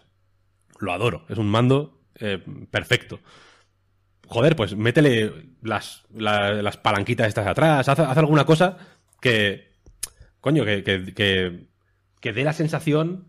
A, a ver, la cosa es, las consolas son así. Las consolas, cuando las abres, tienes que físicamente sentir que te van a permitir hacer cosas que, que hasta ahora no han sido posibles. Sé que habrá quien no esté de acuerdo, me la suda, porque tengo la razón. Una consola tú tienes que abrirla y cuando la tocas, decir, esto que tengo entre las manos, y, eh, perdón, el mando de una consola, de hecho, es que es más importante que la consola en sí. Tiene que, tienes que tocarlo y decir, con esto voy a hacer cosas que no he podido hacer hasta ahora. ¿Sabes lo que quiero decir? Tienes que decir, vale, este puto botón, el share button, por ejemplo, en la Play 4 era un poco eso, o el trackpad. Es como, con esto, esto me va a permitir hacer cosas que hasta ahora no he podido. La realidad es que luego mm, te va a sudar la polla, ¿no? En, realidad, pero, el, pero, pero la, insisto, para los consoleros viejos como yo, eh, la, sensación de decir, vale, esto me abre un, nuevo mundo, es increíble, ¿no? es, acojonante. Jamás había visto esto, ¿no? El mando de la Xbox primero, eh, por ejemplo, eh, introducía la, la idea de, de, tener como un dashboard de pronto en la consola, ¿no? De que la consola no fuera simplemente meter un juego que se ejecutara y tal, sino como tener menús, ¿no? Dándole al botón de... con el iconito de la Xbox. Quiero decir que todos los mandos, si lo pensáis, han tenido innovaciones conceptuales de ese tipo. Vale excepto este. Yo creo que esta es la primera vez en yo que sé, quizá el DualShock de 2 y 3, ¿no? Fue el de la Play 2 y el de la Play 3. Igual fueron los... Igual se parecían más, yo que sé. Y, fue ampliamente criticado, ¿eh? os lo recuerdo. Eh, pero yo no recuerdo un caso en el que un mando sea tan el mismo. De una consola a otra. Y eso entronca un poco con el otro gran tema, que es que pues sí, efectivamente, Series X se parece más a un PC en ese sentido. En el sentido de que. Y es, y es una experiencia eh, que yo recomiendo a todo el mundo, ¿no? Comprarte un ordenador más potente y descargarte juegos que te importan una mierda para ver cómo se ejecutan. A mí me encanta, vaya, con el portátil este que me compré, joder, estoy descargándome todo el día juegos para ver a cuántos frames me van. Es una cosa que me gusta, es una, es una es algo que me gusta hacer, simplemente. Y hay juegos que he vuelto a jugar simplemente porque van mejor. Ocurre. Puede parecer una tontería, pero ocurre. Y, no parece una tontería, porque quiero decir, si sacan remasters, si Play 4, por ejemplo, o Xbox One hubo tantos remasters, es por eso, porque da gusto ver juegos que conoces funcionando mejor. Es una cosa que es gustosa. Eh, y, estas primeras eh, semanas de Series X seguramente para... Bueno, seguramente no, van a ser así para todo el mundo. Van a ser de redescubrimiento, más que de... Eh, de, de, éxtasis y gozo de la novedad, como suelen ser los lanzamientos de consolas, probablemente sean unas semanas de redescubrimiento. Y, la, y la propia consola está diseñada un poco, yo creo, para eso, para eh, hacerse a un lado. Es una consola que se funde absolutamente con lo que hay alrededor. Apenas se ve para ser no, no es grande, la verdad, es mucho más pequeña de lo, que, lo, que, yo me esperaba, vaya, pero sí que es un buen es una buena torre, quiero decir. Pero tú la pones ahí, es una consola que te olvidas de ella. No hace absolutamente ningún ruido. Es una consola que quiere que te olvides de ella. Y esto es una es una ¿cómo decirlo? Un claim de marketing un poco así que lo han ido repitiendo constantemente desde Microsoft y probablemente lo tenga ya insertado en el, cerebro y por, eso lo repito tanto o por eso lo quiero ver tan explícitamente, pero es que es así. Todo en la consola está pensado para que para que no haya fricción entre el entre lo que se ve en la pantalla y tú. Y eso tiene cosas buenas y tiene cosas malas. Tiene cosas eh, hace cosas fascinantes gracias a ello, pero también es muy distinto a todos los lanzamientos de consola. Joder, un lanzamiento de consola, eh, y, joder, y creo que no digo ninguna tontería, es un momento en el que tienes, en el que te pierdes en los menús, por ejemplo, ¿no? ¿Cómo cojones se hace esto? No lo sé, porque es la primera vez que lo, que lo, que me meto aquí, ¿sabes? Y, y, buscas a ver qué hace esto, a ver qué hace lo otro. En Xbox no hace falta. No, no es que no lo puedes hacer, es que no hace falta, porque la interfaz es exactamente la misma que la de One. Todo lo que quieras hacer con la Xbox, lo sabes hacer, ya. En mi caso, eso agiliza infinitamente las cosas, sinceramente. Eh, aparte, eh, digamos que, mm, todas tus Xbox se convierten en la Xbox, porque el menú, si, si aplicas cambios en el menú de una, se aplican en todas las consolas, etcétera, etcétera. Quiero decir que, la, que, lo, que puedes tener todas tus Xbox exactamente igual configuradas en todo momento de forma automática. Eh, pero, joder, no me podéis negar que no es lo común. ¿Sabes? Que lo, que lo habitual es al contrario, es que una consola sea una experiencia eh, hasta confusa, ¿sabes? Sí, porque no sabes porque no sabes cómo va nada, ¿no? Tiene un poco de aventura, de ver qué, qué cojones Hmm. pasa, qué hace esto, qué hace este botón, esto para qué vale. En- y, y Xbox ha apostado por algo muy distinto, muy distinto. Quiere que sea todo hipernatural, hiperfluido, hiper suave, para probablemente que el paso a. O, o que, o que los saltos conceptuales que sí da la consola en- de otras maneras, por ejemplo, mm, eliminando los juegos de Series X, es muy significativo yo creo en el menú, por ejemplo, si ordenas por consola, te pone juegos de Xbox 360, juegos de, X, de Xbox One, y luego te pone optimizados para Series X S. O sea, no pone juegos de Xbox Series S, Series XS, ¿no? Te pone optimizados para, porque no son técnicamente juegos de Series X, ¿no? Y esto no lo digo como algo malo, lo digo como, como lo que es, quiero decir, como el- es un hecho, ¿no?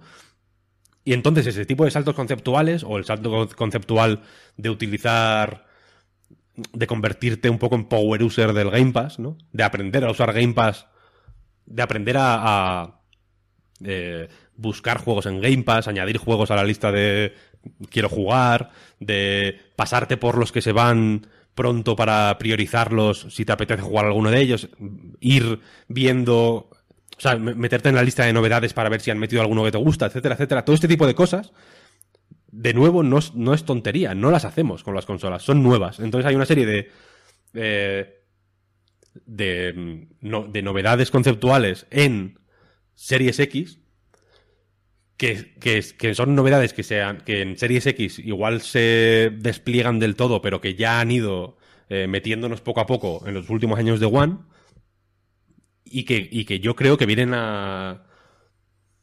No a reemplazar, vaya, pero que yo creo que lo, que han intentado es quitarse del medio tantas dificultades físicas como sea posible, quiero decir, de manipulación de los menús y de comprensión del mando y de sus funciones, etcétera, etcétera, para que para que sea más fácil, pues eso, hacerte a la idea de cómo se usa o de, o de hacia dónde quieren llevar Xbox, no como máquina, sino como ecosistema, quiero decir, como algo que puedes jugar, como algo que puedes echarte un Yakuza Like a Dragon en el, la Series X, luego mm, ir al salón y ver Netflix y jugarte a un Hollow Knight mm, del Game Pass ahí, de ahí pasar a la aplicación móvil para canjear los puntos de los la puta Xbox mm, Rewards esta, o ¿sabes? Los, Quiero decir que es una que, la experiencia Xbox quieren eh, y, lo- y- no lo digo en broma, quiero decir, la quieren eh, ampliar. Y quieren que sea algo eh, que, que- que lo lleves encima incluso en el móvil.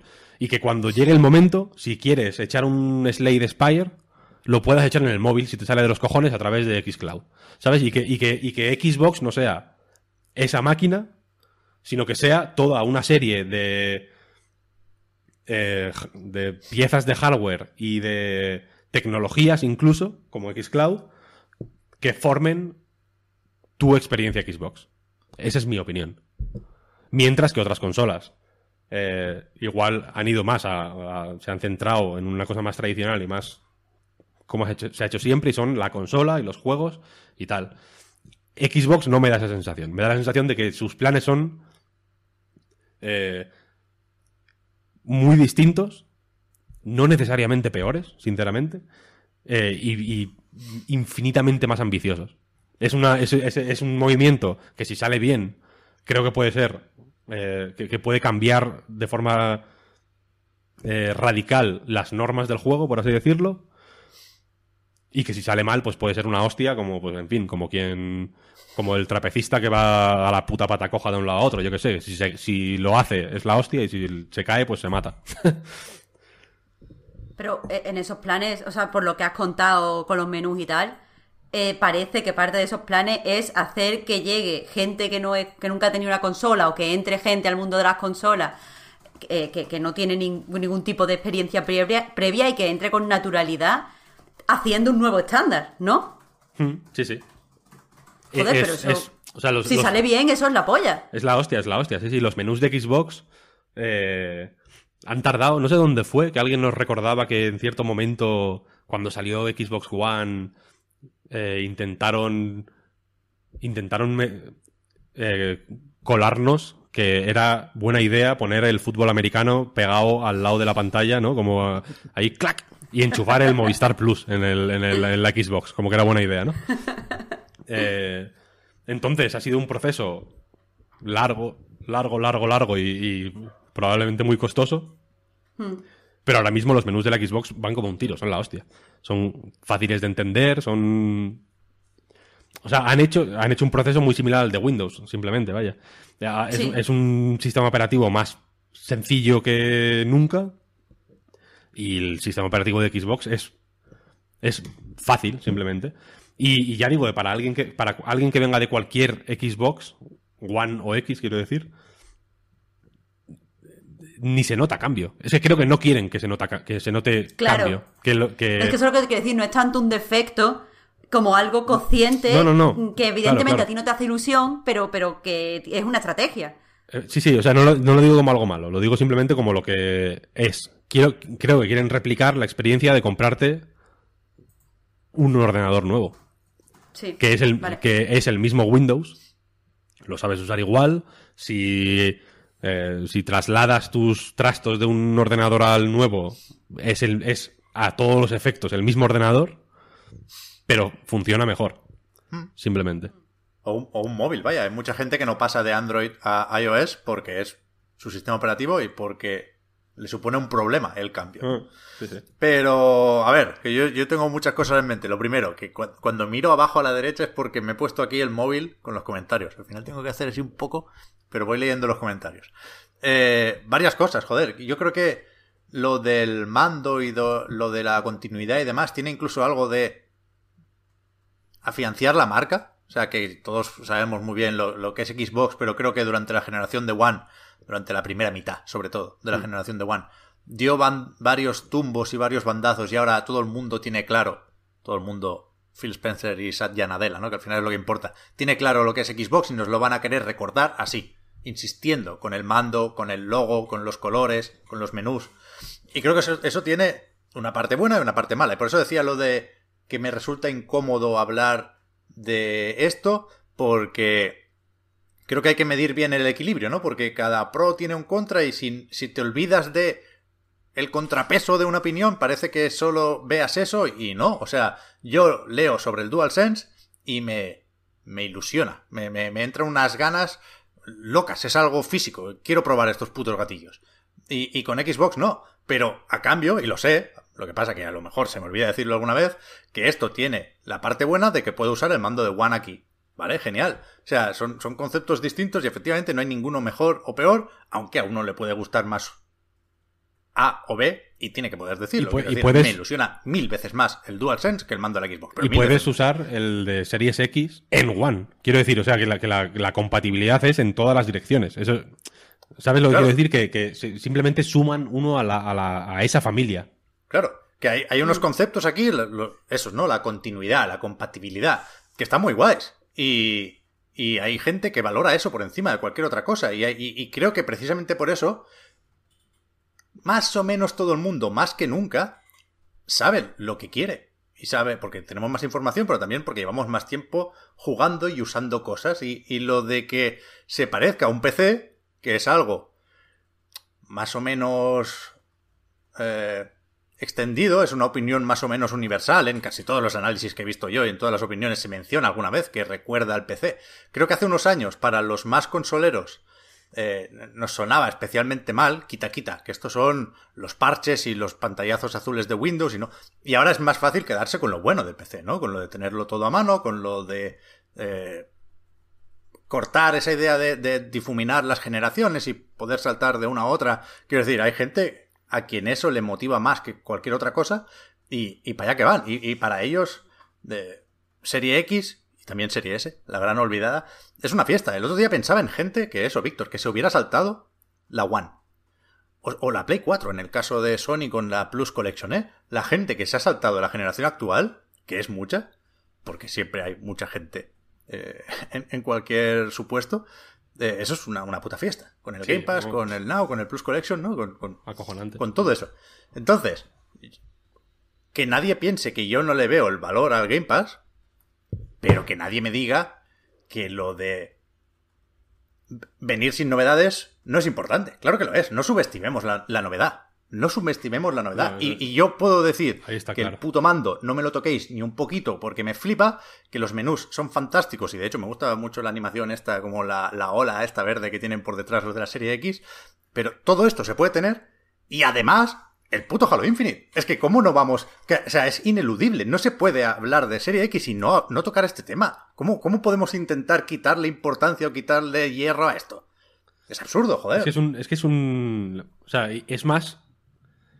Eh, es más evidente Halo Infinite o, Forza Horizon 5 o, Forza 8, me da igual. Forza Motorsport 8, sí, efectivamente. Es un near miss, ¿no? Como que la, casi, casi han metido gol. Es un, es un, es un disparo al palo, básicamente, ¿no? Estaban, han estado a, punto, pero es que es verdad que falta eso.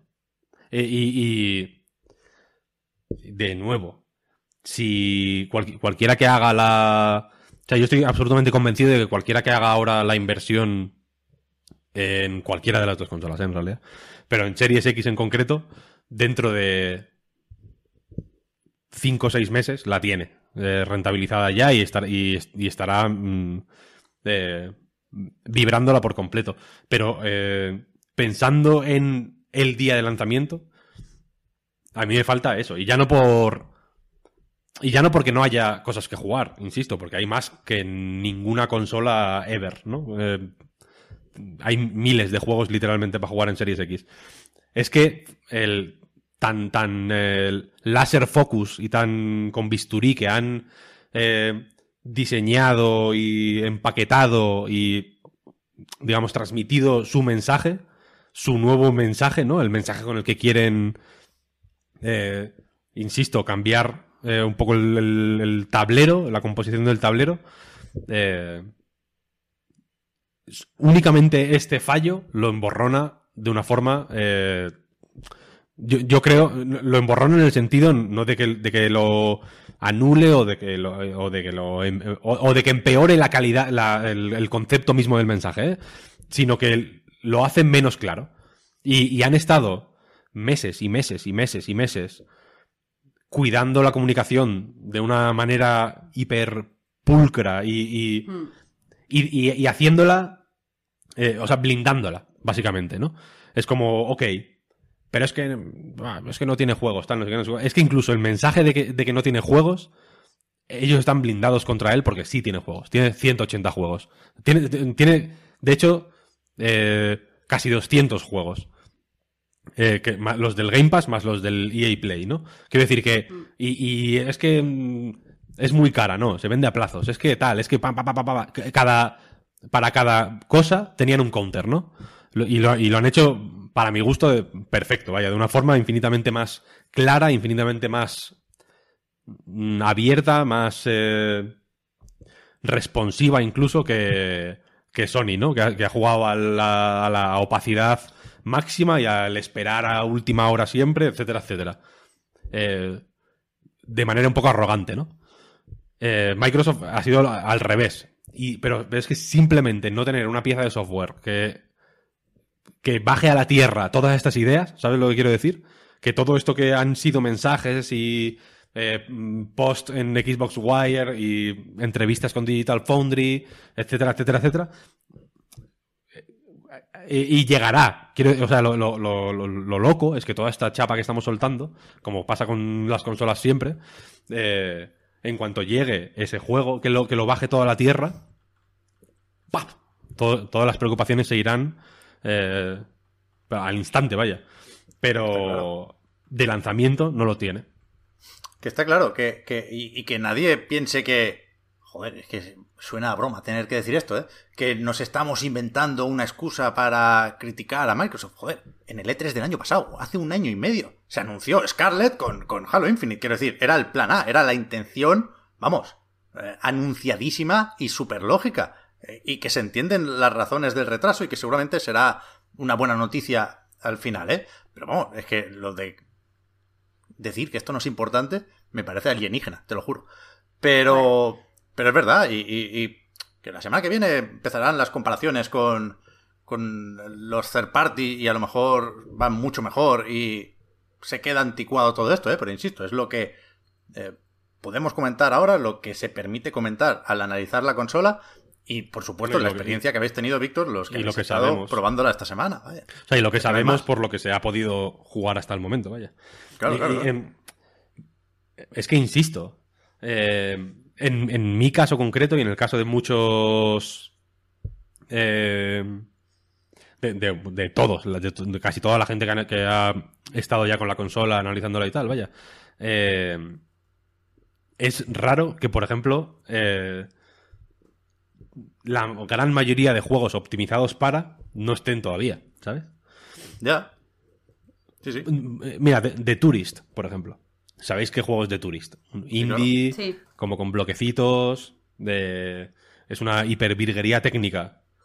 es una hipervirguería técnica de un estudio acostumbrado a hacer hipervirguerías técnicas, ¿no? Alemanes creo que son, evidentemente. Mm. Eh, pero ¿qué pasa? Que esas virguerías técnicas, sinceramente, lucen más en Switch, que es una consola de mierda, que puede que cuanto más rinde, más impresionante es que en la consola más potente del mundo, de Tourist, en Xbox Series X, es un chiste de mal gusto. Porque, por ejemplo, cuando hablas con un muñeco, cuando termina la conversación hay un puto fundido a negro. ¿Qué es eso? Es un efecto que queda feísimo, es, acojonante. y es uno de los juegos optimizados para. No impresiona. Forza Horizon 4 es bastante impresionante, eh, la verdad. Pero es que era impresionante en Xbox One, no One X, ¿eh? en One, en la normal. En la One normal, que era la consola que más problemas tenía para eh, mantener eh, tanto frame rate como resolución en los third party, ¿no? Siempre se solía salir eh, mejor parada PlayStation en ese, sentido, que incluso Quantum Break, por ejemplo, se veía bastante mal. Control iba a, 10 frames por segundo en algunas ocasiones. No, era una consola que tenía problemas. Forza Horizon 4 en One normal es una puta locura. Es increíble. Es un, juego eh, absolutamente mágico. Es, una maravilla. Aquí es la hostia también. Pero, pero no es nuevo. No es nada nuevo, ¿sabes? Eh, ya sabía que iba a ser la hostia. O, o no es o no tiene nada que digas, esto es la hostia porque esto no lo podía hacer One. Eh, en, en, términos absolutos, ¿no? En términos relativos, sí, evidentemente, la resolución es mejor, el frame rate es más estable, etcétera, etcétera. Pero en términos absolutos de esta tecnología no estaba disponible en Xbox One y no era eh, posible de ninguna forma hacer esto, por ejemplo, el ray tracing, sin ir más lejos, eh, de nuevo, no está. Entonces, no sé. Yo, yo estoy contigo, Pep, vaya, creo es. creo que no es eh, mal ejercicio pensar un poco fríamente y, y, y, joder, y reconocer que un exclusivo, ni que sea uno, habría estado bien. O uno, o, o, lo, vaya, lo insisto tanto porque de verdad me parece importante. Uno que, que recoja bajo su paraguas todo lo. un poco todo lo que se ha ido comunicando hasta ahora. Y que, insisto, si, si se quiere esto, sobre todo a la hora de comentar estas impresiones finales, los llaman mucho, de Serie X, es para poder eh, decir con conocimiento de causa lo que sospechamos y sabemos perfectamente, ¿eh? que es el, titular, Víctor, faltaría más, lo has dicho tú mil veces, ¿eh? que, que esto es un hardware súper potente a, prueba de años y que va a aguantar lo que le echen, pero es que no podemos demostrarlo ahora mismo. Eso es un problema, eso es un problema. Parece una tontería y, probablemente, quiero decir, no, no creo que sea una cojera exclusiva de Microsoft. ¿eh? A falta de comprobarlo yo mismo, dudo sinceramente que Play 5 salga con muchas cosas que digas esto era imposible, ¿no? Porque para empezar, el Miles Morales, por ejemplo, está en Play 4. Mm. Eh, y habrá muchos. Y, quiero decir, toda la paranoia de es que este juego también sale en One, entonces no es de X. Va a pasar en Play 5 lo mismo, ¿no? El, el- el Horizon 2 sabemos que va a salir para Play 4, Sackboy va a salir para Play 4, etcétera, etcétera. Eh, pero, pero ya, ya digo, es que me, gustaría eh, que todo. Todas las buenas sensaciones que he tenido con Series X, que no han sido pocas y que. Y, que de, verdad. Es que no, me- estoy, estoy haciendo esfuerzos titánicos para no- intentar no ser. eh, intentar no decantarme de una forma muy clara ni por, por, por nadie, quiero decir, porque entiendo que no es lo, lo que toca ahora, pero mi idea es eh, esta generación jugar en Xbox. Quiero decir, no, en, en la generación pasada lo intenté por activa y por pasiva, pero es que de verdad que había... eh, no, no se podía, quiero decir, era una consola eh, claramente inferior. Pero en esta generación mi idea es volver al rebaño. Eh, y me gustaría que hubiera que, que, esta, que esta intención mía de, de apostar por Xbox, porque es una máquina que me parece cómoda, porque el mando me encanta, porque...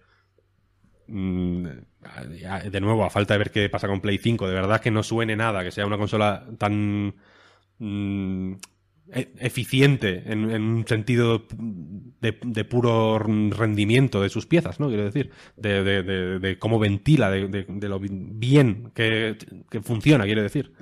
Eh, me, me gusta y me gustaría que esta que estas sensaciones mías se pudieran cristalizar en un puto juego, simplemente. ¿Sabes?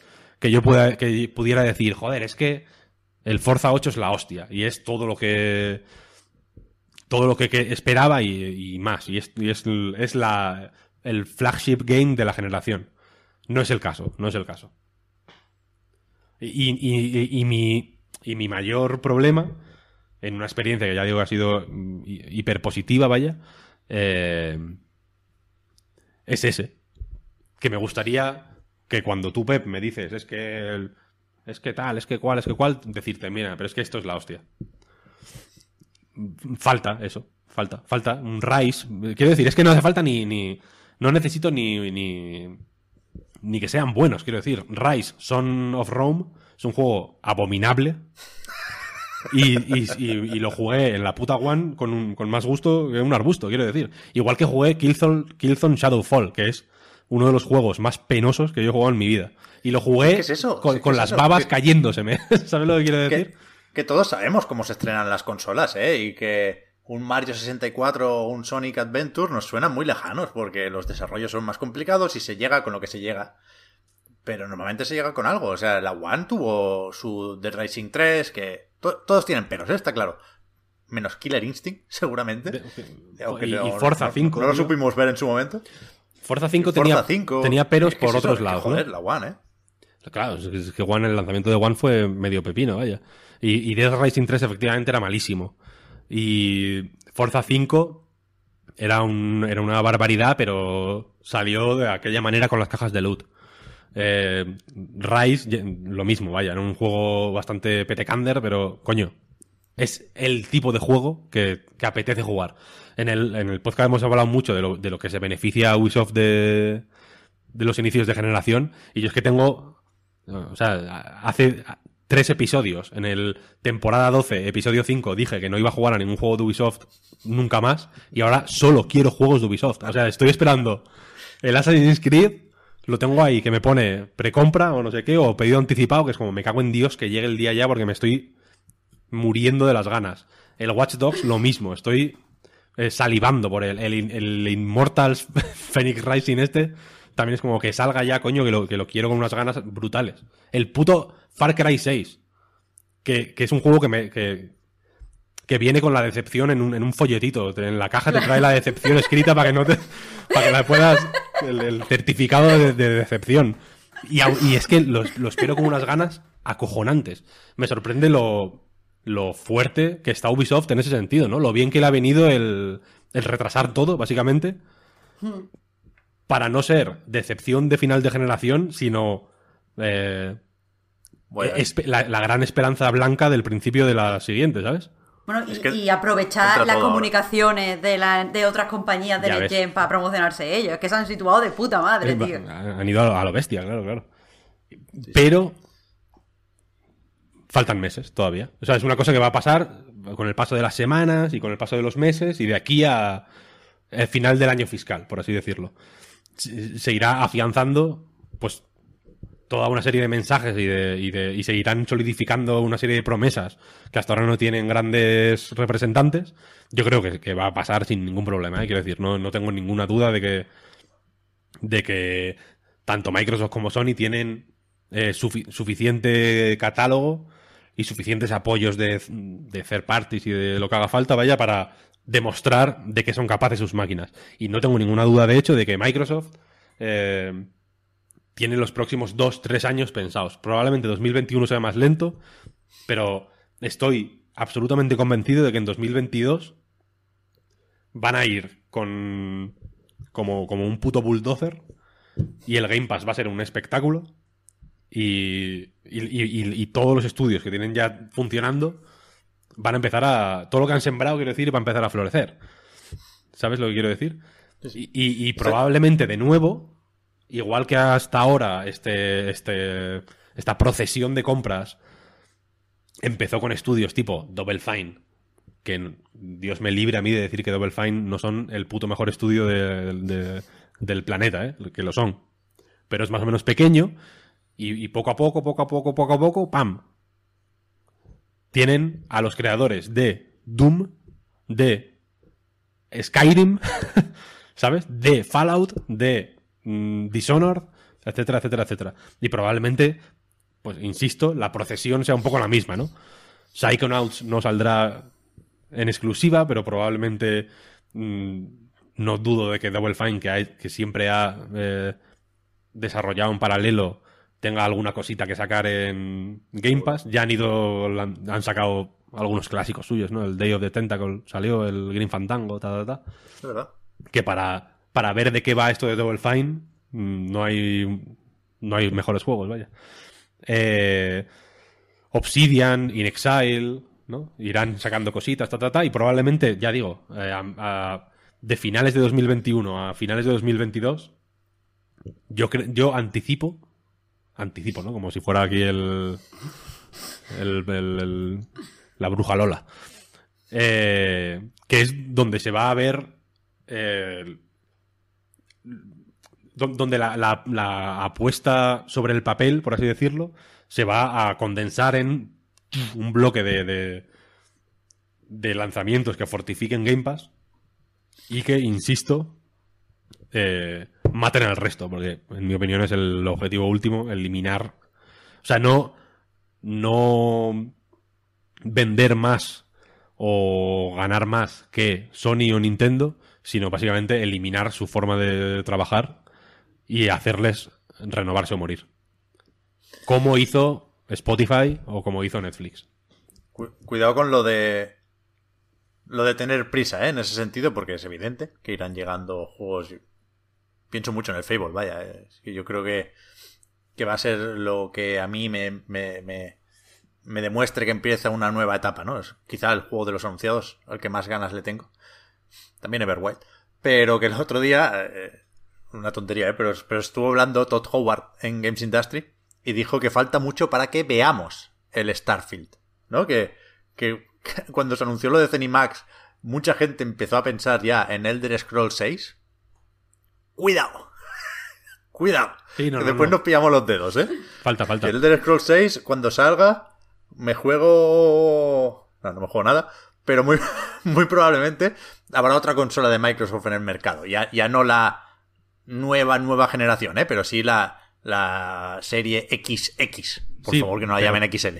pero Pero, que, que ojo con los tiempos, que ya nos hemos pillado los dedos eh, con el Fable, con el nuevo Forza, con... ¿Sabes? Sí, Con sí, absolutamente. de- con el Hellblade mismo, con el Hellblade 2. Absolutamente, absolutamente. Por eso digo que la que la, el, la- el proceso será más o menos eh, equivalente, en el sentido de que probablemente, como dices, tanto bueno, cualquier cosa de Bethesda sea lo último en llegar, como ha sido lo último en, en llegar a Xbox Game Studios, quiero decir. Y que probablemente sea de esos estudios más me sale llamarlos humildes o no- me- menos eh, bombásticos, tipo eh, Obsidian o In Exile, insisto, que In Exile hasta hace dos días era un puto estudio indie, eh, quiero decir. Sí, sí. Eh, pues probablemente sean esos los que empiecen a ti, ti, ti, ir sacando cosas. Probablemente nos tengamos que acostumbrar a, a- a que haya cambios considerables en la manera en que se producen los juegos, simplemente. Quiero decir que los desarrollos probablemente se acorten un poquito, como se han acortado las grabaciones de las putas películas en Netflix, ¿no? A, a mí me da... la- O, en- o- o- ya no en Netflix, vaya, con, el, con Prime Video y con Apple Plus, Apple TV, ¿cómo se llama esa mierda? Apple TV. Yo qué sé, Sofía Coppola te ha sacado una peli en Apple TV, que es como cuando la has grabado. Que te la- que- no, como que es un trato rápido, son tratos, son tratos más rápidos. Simplemente. Que entiendo que es lo que hace falta, tratos más rápidos. Entiendo que lo ideal es combinarlo con proyectos más, más ambiciosos. Entiendo que el- tiene que haber un Irishman y tiene que haber un- una serie de Woody Allen, por volver a nuestros ejemplos de polla vieja. Eh, y probablemente The Initiative sea el Irishman y, y Obsidian o, o ¿cómo se llaman los del... Joder, estos... Los que hicieron el juego este... Com- Compulsion Games se llaman. Sí. Los que hicieron el We Happy Happy Few este. Probablemente Compulsion puedan hacer juegos más rápido. Probablemente en, en cuatro años pueden hacer tres juegos, si se lo proponen, quiero decir. Más, más el- con un scope más limitado, mm, que, que- que- que de verdad creo que va, que va a ir bien en general al mundo del videojuego. eh, no ser un ligre. Quiero decir, los ligres son un cruce de tigre y león que crecen y crecen y crecen, son gigantes y crecen tanto que al final se les, se les sueltan las tripas por dentro y se mueren. Eh, y el mundo del videojuego es muy así, ¿no? Joder. Es muy de crecer y crecer y crecer y de meter as y as y as y de los triples as pasar a los cuádruples as. Pero probablemente... eh, y le ha faltado a Microsoft eso, ¿eh? cosa que no le ha faltado a Sony en la, en la generación de Play 4. En, en Play 4 ha habido mucho doble A, por así decirlo, de Sony. Mucho juego pequeñito que igual no nos acordamos de ellos porque no es eh, un Last of Us o un God of War, pero que han estado ahí y que han estado apoyando eh, la Story, han estado apoyando la, PSVR, etcétera, etcétera, ¿no? Quiero decir que, que joder, que hay va viendo fichas en, el- en- en el en el tablero de ajedrez y estoy pensando símiles bélicos, pero es que no me sé muchos. Ahora con lo de las elecciones de Estados Unidos y todo eso, me gusta hablar en clave de guerra. Marta, dile algo a Víctor. Que lo Es del que no- ligre me ha sonado a, a palabra de seguridad incluso. Que, lo que- estaba que- mirando, sí, sí, estaba, que lo estaba buscando eh, en el móvil. Pero que, o sea... Ahora en serio, ¿qué, qué, qué le preguntaría sobre su experiencia con Serie X como reconocida Xboxer y inminente usuaria de la consola? ¿O, A ver. o, o qué, o qué le dirías desde la expectativa y, y no habiendo jugado ya a- al cacharro durante los últimos 10 días? A ver, prim- dos cosas voy a decir. Primero que hay preguntas de la gente que os he copiado en el line, por si ahora Víctor las quiere, Ahora las las quiere sí. contestar. Eh, yo, sé- y sé que lo que voy a decir, teniendo en cuenta la conversación que acaba de tener Víctor y lo que habéis hablado, puede sonar irracional, pero honestamente yo estoy ilusionada por ir el martes que viene a, a recoger mi serie X. Eso es lo importante. Eh, Pues Quizás puede ser porque a mí me gusta la mm, idea esta de continuar y de imagen. ¡Eso es un ligre! Hombre. Mira que bigardo. Pare... Oye, pobrecito, en la naturaleza a veces no es sabia. Eh, qué mal, qué mal. Bueno, que, se, me ha olvidado lo que estaba diciendo.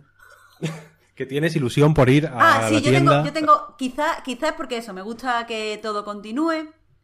Eh, quizás es porque, pues como sabéis, eh, yo no tengo Xbox One, entonces sí que tengo muchas cosas que quiero probar y sí que tengo, mm, pues, pues, no sé, una, una experiencia, es una experiencia nueva para mí. ¿Tú jugaste que- Sea of Thieves, Marta? No, Uf. Te, te vas a morir, te va a encantar. Uf, Sí que es... Pues no sé, porque todo el sí que mundo bueno, dice ¿eh? que hay como un mal rollo, ¿eh? Que va, que va, No te va a encantar, te va a encantar. Pues eso, eh, yo, yo honestamente, aunque, aunque quede irracional teniendo en cuenta la conversación que lo precede, yo tengo ilusión, yo voy ahí a la tienda contenta y, y no sé. Y estoy leyendo que la gente dice, pero si tienes un PC, que es verdad que tengo, que tengo un PC, pero mm, me cuesta, o sea, hay, hay veces que sí estoy bien jugando en PC, pero como ya he dicho, para mí es una experiencia diferente jugar en PC que jugar en consola, porque trabajo todo el día delante del PC, estoy todo el día aquí en el, en el despachito y salir, sentarme en el sofá y jugar. A mí, para mí es una experiencia diferente. Y de verdad, de verdad que tengo ganas. Pero vamos, eso, te, te paso si quieres un poco las preguntas que ha hecho la gente. Venga, vamos a ver. Venga, pues empiezo con la de eh, Gaming Crossover, que ha preguntado que si has probado a copiar juegos eh, de un disco, o sea, un disco externo y si es cómodo y rápido. Eh, es tan cómodo como te puedes esperar, vaya, y es bastante rápido.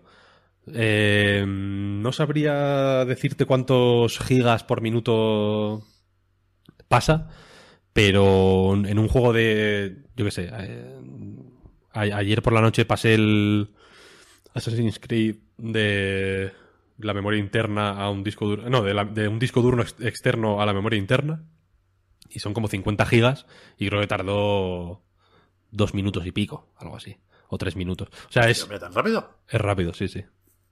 Es rápido. Eh, en mi caso, por ejemplo, lo que he hecho ha sido tener todo lo de 360 en un disco duro externo. El disco duro externo que tengo, por cierto, en mi. En mi cruzada por usar todo el material más cutre posible, es el más barato que, que pude encontrar, vaya. Con que sea 3.0, USB 3.0, vale. Y, y la cosa es que en, 3, en los juegos de 360 la verdad es que no hay ninguna diferencia eh, a nivel de tiempos de carga, etcétera, etcétera. Así que he metido todo para allá. Y luego voy un poco caso por caso. Voy probando en disco duro externo y en SSD a ver cómo a ver cuánta diferencia hay en tipos de carga. En un Destiny 2, por ejemplo, sí rinde tenerlo en el disco duro interno porque los tiempos de carga son acojonantes de largos en, en comparación sobre todo con la con los que están optimizados, quiero decir. En Destiny de pronto ves 30 segundos de tiempo de carga y dices, pero bueno, cago en Dios. Le toca pronto al Destiny, ¿eh? No sé si este mes o el que En viene diciembre creo que lo actualizan. vienen los, los 60 frames y demás. Y la cosa es que en el Destiny 2, eso, si en el original eran 40 segundos, 45 de carga, aquí son 30, 35. Arañas 10 segunditos que están de puta madre. Eh, pero en, en los que no se notan tanto, pues los meten en el disco duro externo y ya. Y, y ya digo, es cómodo, es cómodo. La gestión de contenido es sencilla, ágil, no hay, está bien. Yo diría que se puede hacer incluso desde el móvil. Fíjate lo que te digo. Mover de- a un- al disco duro externo y tal y cual. O sea, está que no, que no hace falta que estés en la consola para hacerlo. Está bastante apañado. Es, es, es, es más cómodo que rápido, aún siendo rápido, vaya. Tengo, Em, tengo curiosidad por la dime. app de Xbox, ¿eh? Creo que se va a usar más que otros inventos o intentos similares, ¿no? Como el Smart Glass y compañía. La app de Xbox eh, te, te la tienes que descargar para eh, configurar la consola. No sé, si, no sé si es estrictamente obligatorio. Ayer, ayer escuché que no. Creo que Vale, lo decía Bloodworth en Easy Allies, que él hizo ahí... Se, se negó a bajar la, la app y, y se puede configurar igualmente sin.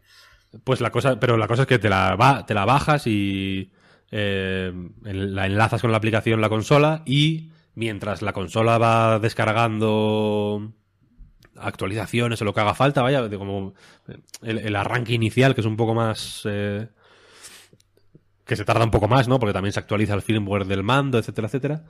Eh, desde la app lo vas configurando el modo de inicio, todas estas historias. Puedes, puedes directamente eh, sincronizarlo con tu Xbox anterior para que se quede tal cual estaba y, y demás. Es, está bastante bien. Yo la app de Xbox la uso un montón, la verdad. Es, es bastante útil. Pues eh, sigo con las preguntas. Eh, pregunta eh, Cálico Rubén. Víctor, a mí me gusta todo lo que envuelve la retrocompatibilidad. Si tuvieras que elegir algo para rejugar, ¿qué videojuego recomiendas? Sekiro. Para mí el que más me ha gustado es Sekiro. En el sentido de que, en general, la... Yo si fuera Microsoft lo habría indicado de una forma un poco más explícita, la verdad, pero eh, si te metes en Digital Foundry o en ese tipo de canales eh,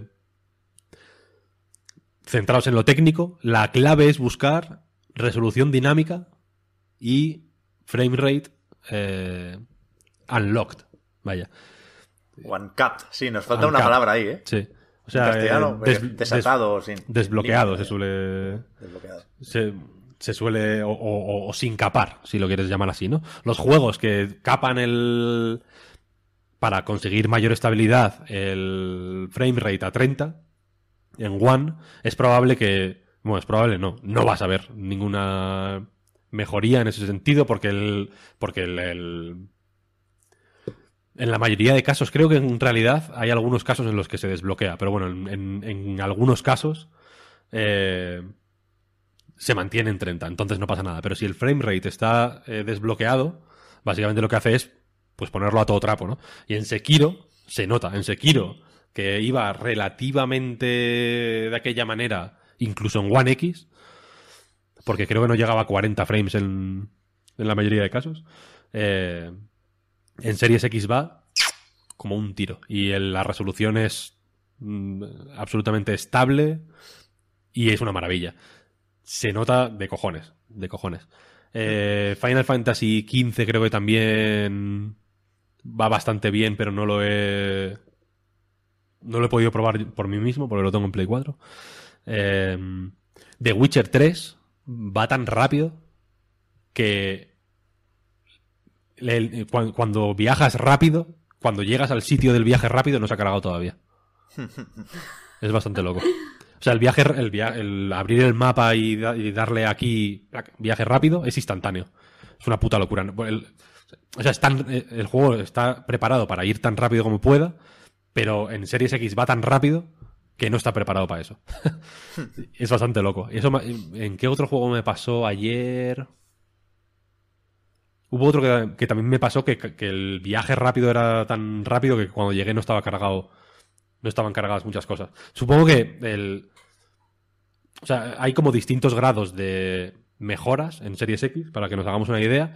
El grado 1 es nadie toca nada y simplemente el juego por sí mismo se ejecuta lo mejor que puede gracias a, la, a las mejoras de, pues, del SSD y de y de la CPU y tal de, eh, la, de la consola. Quiero decir, ahí no hay input ni por parte de Microsoft ni, ni por parte de del, um, estudio. Eh, luego hay un grado que es eh, parchear el juego de Xbox One, por ejemplo, para desbloquear el frame, el frame rate. Que eso haría que el frame rate fuera a tope sin necesidad de que fuera un juego optimizado para. Y luego está el grado 3, digamos, que es el optimizado para, que es el que tendrá Doom Eternal, creo que también va a ser optimizado para, ¿no? Sí. Me parece. O Destiny o... O tenéis más lejos Yakuza, ¿no? De hecho, Doom Eternal, o sea, Bethesda anunció en su momento que Doom Eternal y Elder Scrolls Online, creo que era el otro, saldrán para Play 5 Efecti y Serie X. Efectivamente, efectivamente. Eh, ¿Qué más iba a decir? Entonces, eso que de... Los, los de... Por, eh, por, ir al grano, vaya, si te mola la retrocompatibilidad y quieres saber qué juegos aprovechan bien la retrocompatibilidad, te metes en la puta Wikipedia y miras los que tienen, eh, los que son Xbox One X Enhanced, que son como claro. 40, 50 juegos. Esos juegos ya aprovechaban el plus de potencia de One X y en Series X básicamente lo aprovechan más. ¿Sabes? O sea, se, se, si, si ya iban mejor en, en One X aquí van mejor con más facilidad, simplemente. Aquí podemos recordar lo de la serie S, ¿eh? que tendremos poco tiempo para hablar de la consolita blanca, porque lo importante aquí es hablar de lo que uno ha probado de primera mano y yo ya defendí todo lo que tenía que defender serie S la semana pasada, sigo con la intención de comprarme esa, pero el Sekiro, por ejemplo, no irá a 60 frames, porque ese modo rendimiento eh, está solo en la versión de One X y Serie S, que sí se beneficia de los juegos optimizados para X y S, no hace lo de subir el framerate a lo bruto si eso dependía del Xbox One Enhanced. Xbox One X, perdón. Es un poco confuso esto, pero bueno. Lo, lo recuerdo solo porque entiendo que todos sabemos ya de lo que hablamos, ¿eh? Pero... Pero vaya, que eso. Que de la S hablamos en otro momento. Yo sigo sin estar preocupado por eso, sabiendo que la, voy a usar en una tele 1080 y que eh, eso sí que te, lo quería preguntar, Víctor. Eh, lo más llamativo estos últimos días ha sido lo del disco duro que se queda en 364 gigas, que era más o menos esperable sabiendo lo que se reserva el sistema operativo, el Quick Resume y demás. Eh, ¿A ti te parece alarmante eso? Yo no estoy preocupado, quiero decir, no. Creo que me las voy a saber apañar, borrando y descargando. A ver, a mí me toca un poco los cojones, porque. hablando en plata. Porque esta generación. Supongo que por mi trabajo, en realidad, he tenido que borrar demasiado. He tenido que hacer demasiados Tetris. Y ha habido juegos que he tenido que borrar que no quería borrar. Y por. Y por. Que creo que es natural, ¿eh? Quiero decir, a mí, el, yo sé, el Dark Souls 3 me gusta tenerlo instalado siempre y, tener que borrarlo me toca los cojones, simplemente. Eh, Evidentemente, la, comodidad no puede ser eh, lo más importante cuando estás hablando de ahorrarte 200 pavos en una consola, que es mi principal argumento a favor de la serie S. Faltaría más, ¿eh? Pero es que los juegos pesan mucho ya, tío. La mayoría de juegos son 50 gigas. Y, juegos, yo que sé, el Forza Horizon 4 son 98 gigas. Que es un porcentaje importante ¿eh? de, de, esos 300 y pico gigas. Ya. O sea, a mí, yo qué sé, mm, yo soy muy fan de. Esto es un poco coña, vaya, pero yo soy muy fan de los discos duros y me gusta tener. Mm, tengo literalmente 5 teras de discos duros externos para no tener que calentarme la cabeza con gilipolleces. En ese yo creo que va a ser un. Una faena, la verdad. Lo de los. Mucho más que en, que en One, que ya digo que, en fin, un tera está bien, está bien. Yo ahora tengo dos y estoy en... Sé que no voy a tener problemas, quiero decir. ¿Tiene una tarjetica? No, tengo un disco duro externo. Ah, vale, vale, vale. Bueno, pero ese no cuenta. Cuenta. Bueno, que voy, a, hacer otra pregunta que si no os vais. Y por lo menos una más, ¿vale? una más, por lo menos. Venga. Eh, o sea, para que podáis hablar un poco más del tema. Gaming Hakuna Diem pregunta: ¿El Quick Resume funciona si se apaga la consola? Es decir, ¿puedo guardar mi progreso en mi, progreso, perdón, en mitad de una pelea con un boss de los Souls? Yes. De hecho, funciona hasta si desconectas la consola de la corriente. Ah. ¿Lo has probado literalmente? Sí, sí, sí. Ah, ok, ok. Qué maravilla. Sí, sí, sí, O sea, es que no es magia, quiero decir.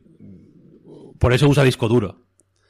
No usar, no es, no se almacena en la RAM, por ejemplo, que se borra cuando apagas. Se, te, lo guarda como por poner una por poner un ejemplo informático como la Time Machine de los Mac que puedes volver a tres meses antes porque hay porque, porque el, estado en el que estaba el disco duro hace tres meses está guardado en un disco duro.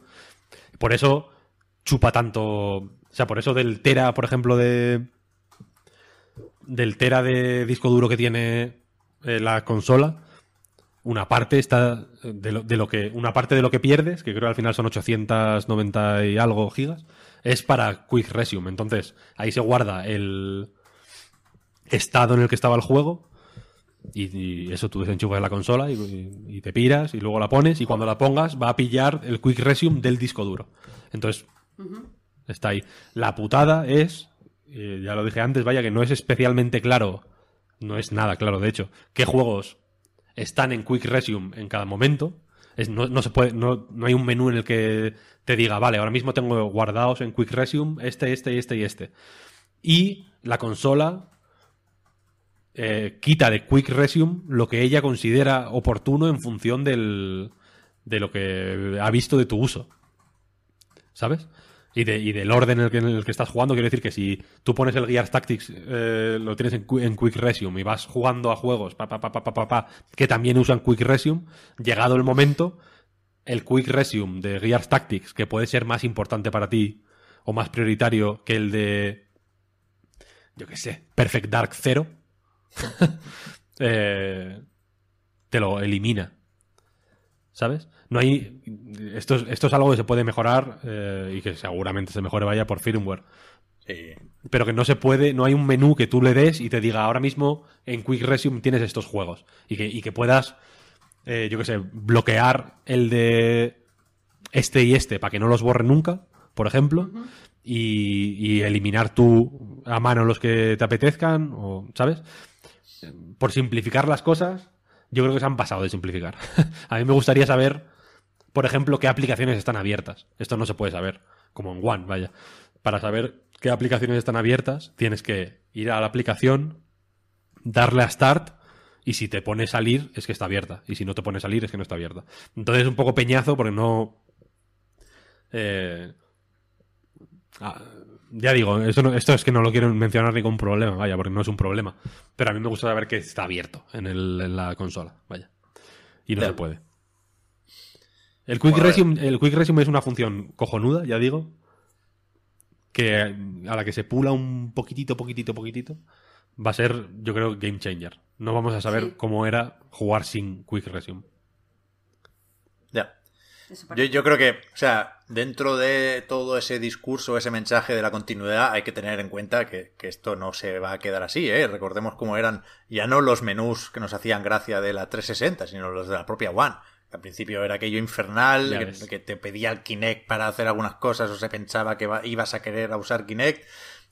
Aquí se acaba de estrenar esta experiencia de usuario y habrá más pronto que tarde seguramente los, los primeros cambios, ¿no? Yo creo que lo principal, y leía en los comentarios que alguien decía que Microsoft ya ha dicho algo al respecto, la verdad es que no lo he visto. Lo, lo primero, creo yo, tiene que ser lo de garantizar que todos los juegos son compatibles con Quick Resume.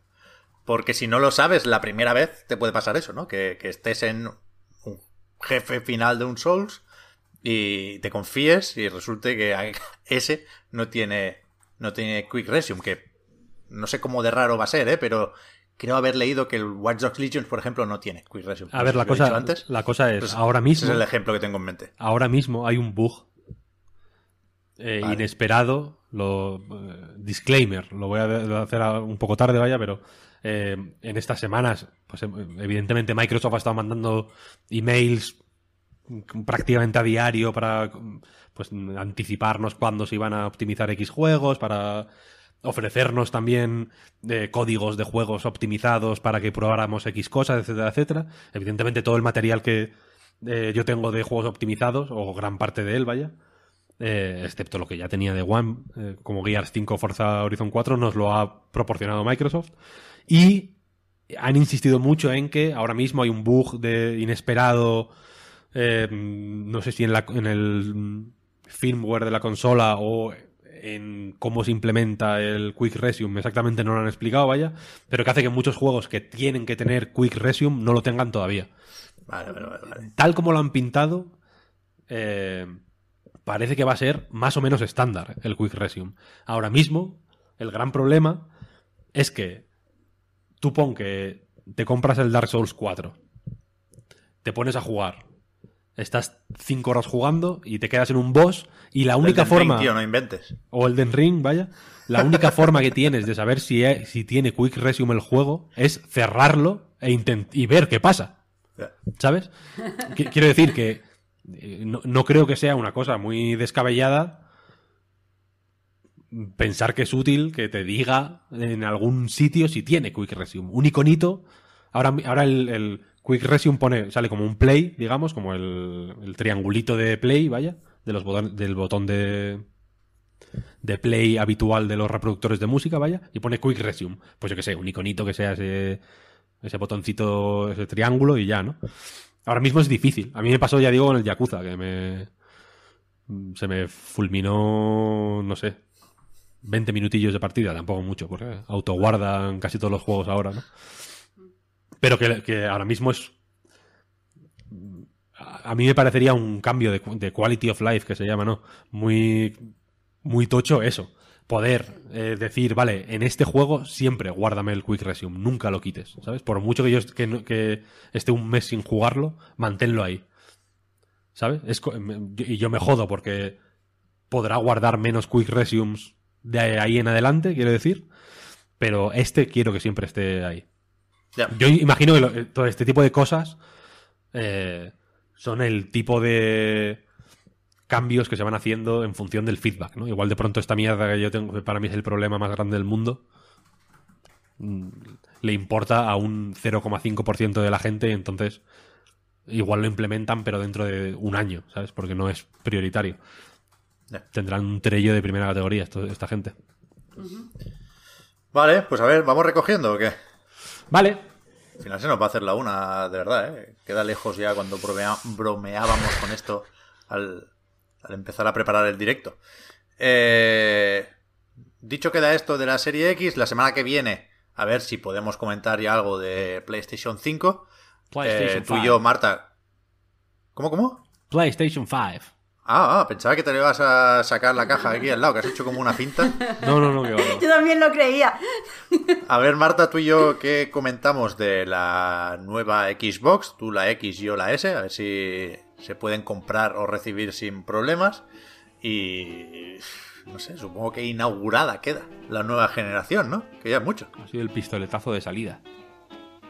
Vale, a mí me queda recordar aquello de que el podcast Reload, igual que anightgames.com, son proyectos que se mantienen gracias a vuestras generosas aportaciones. Patreon.com barra anightreload para más información.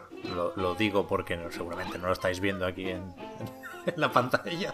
Y volvemos la semana que viene. Los patrons. Mira, os voy a hacer la encerrona, pero en realidad no, ¿eh? Los patrons tenéis ahora un ratito más de prórroga. Hoy sí.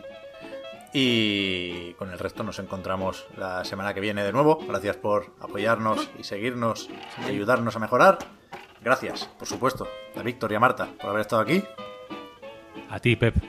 A ti, Y hasta Pep. la próxima. Chao, chao. Chao, chao, chao.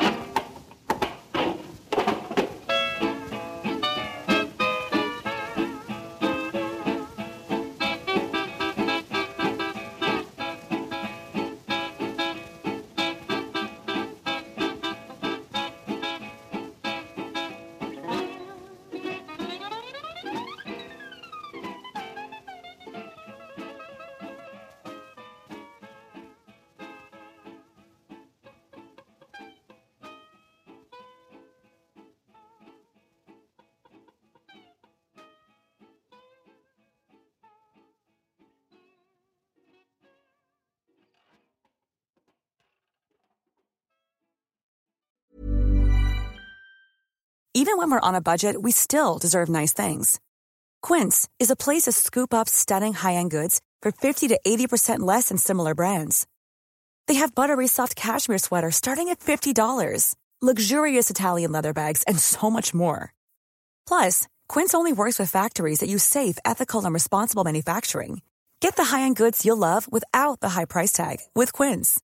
Go to quince.com slash style for free shipping and 365-day returns.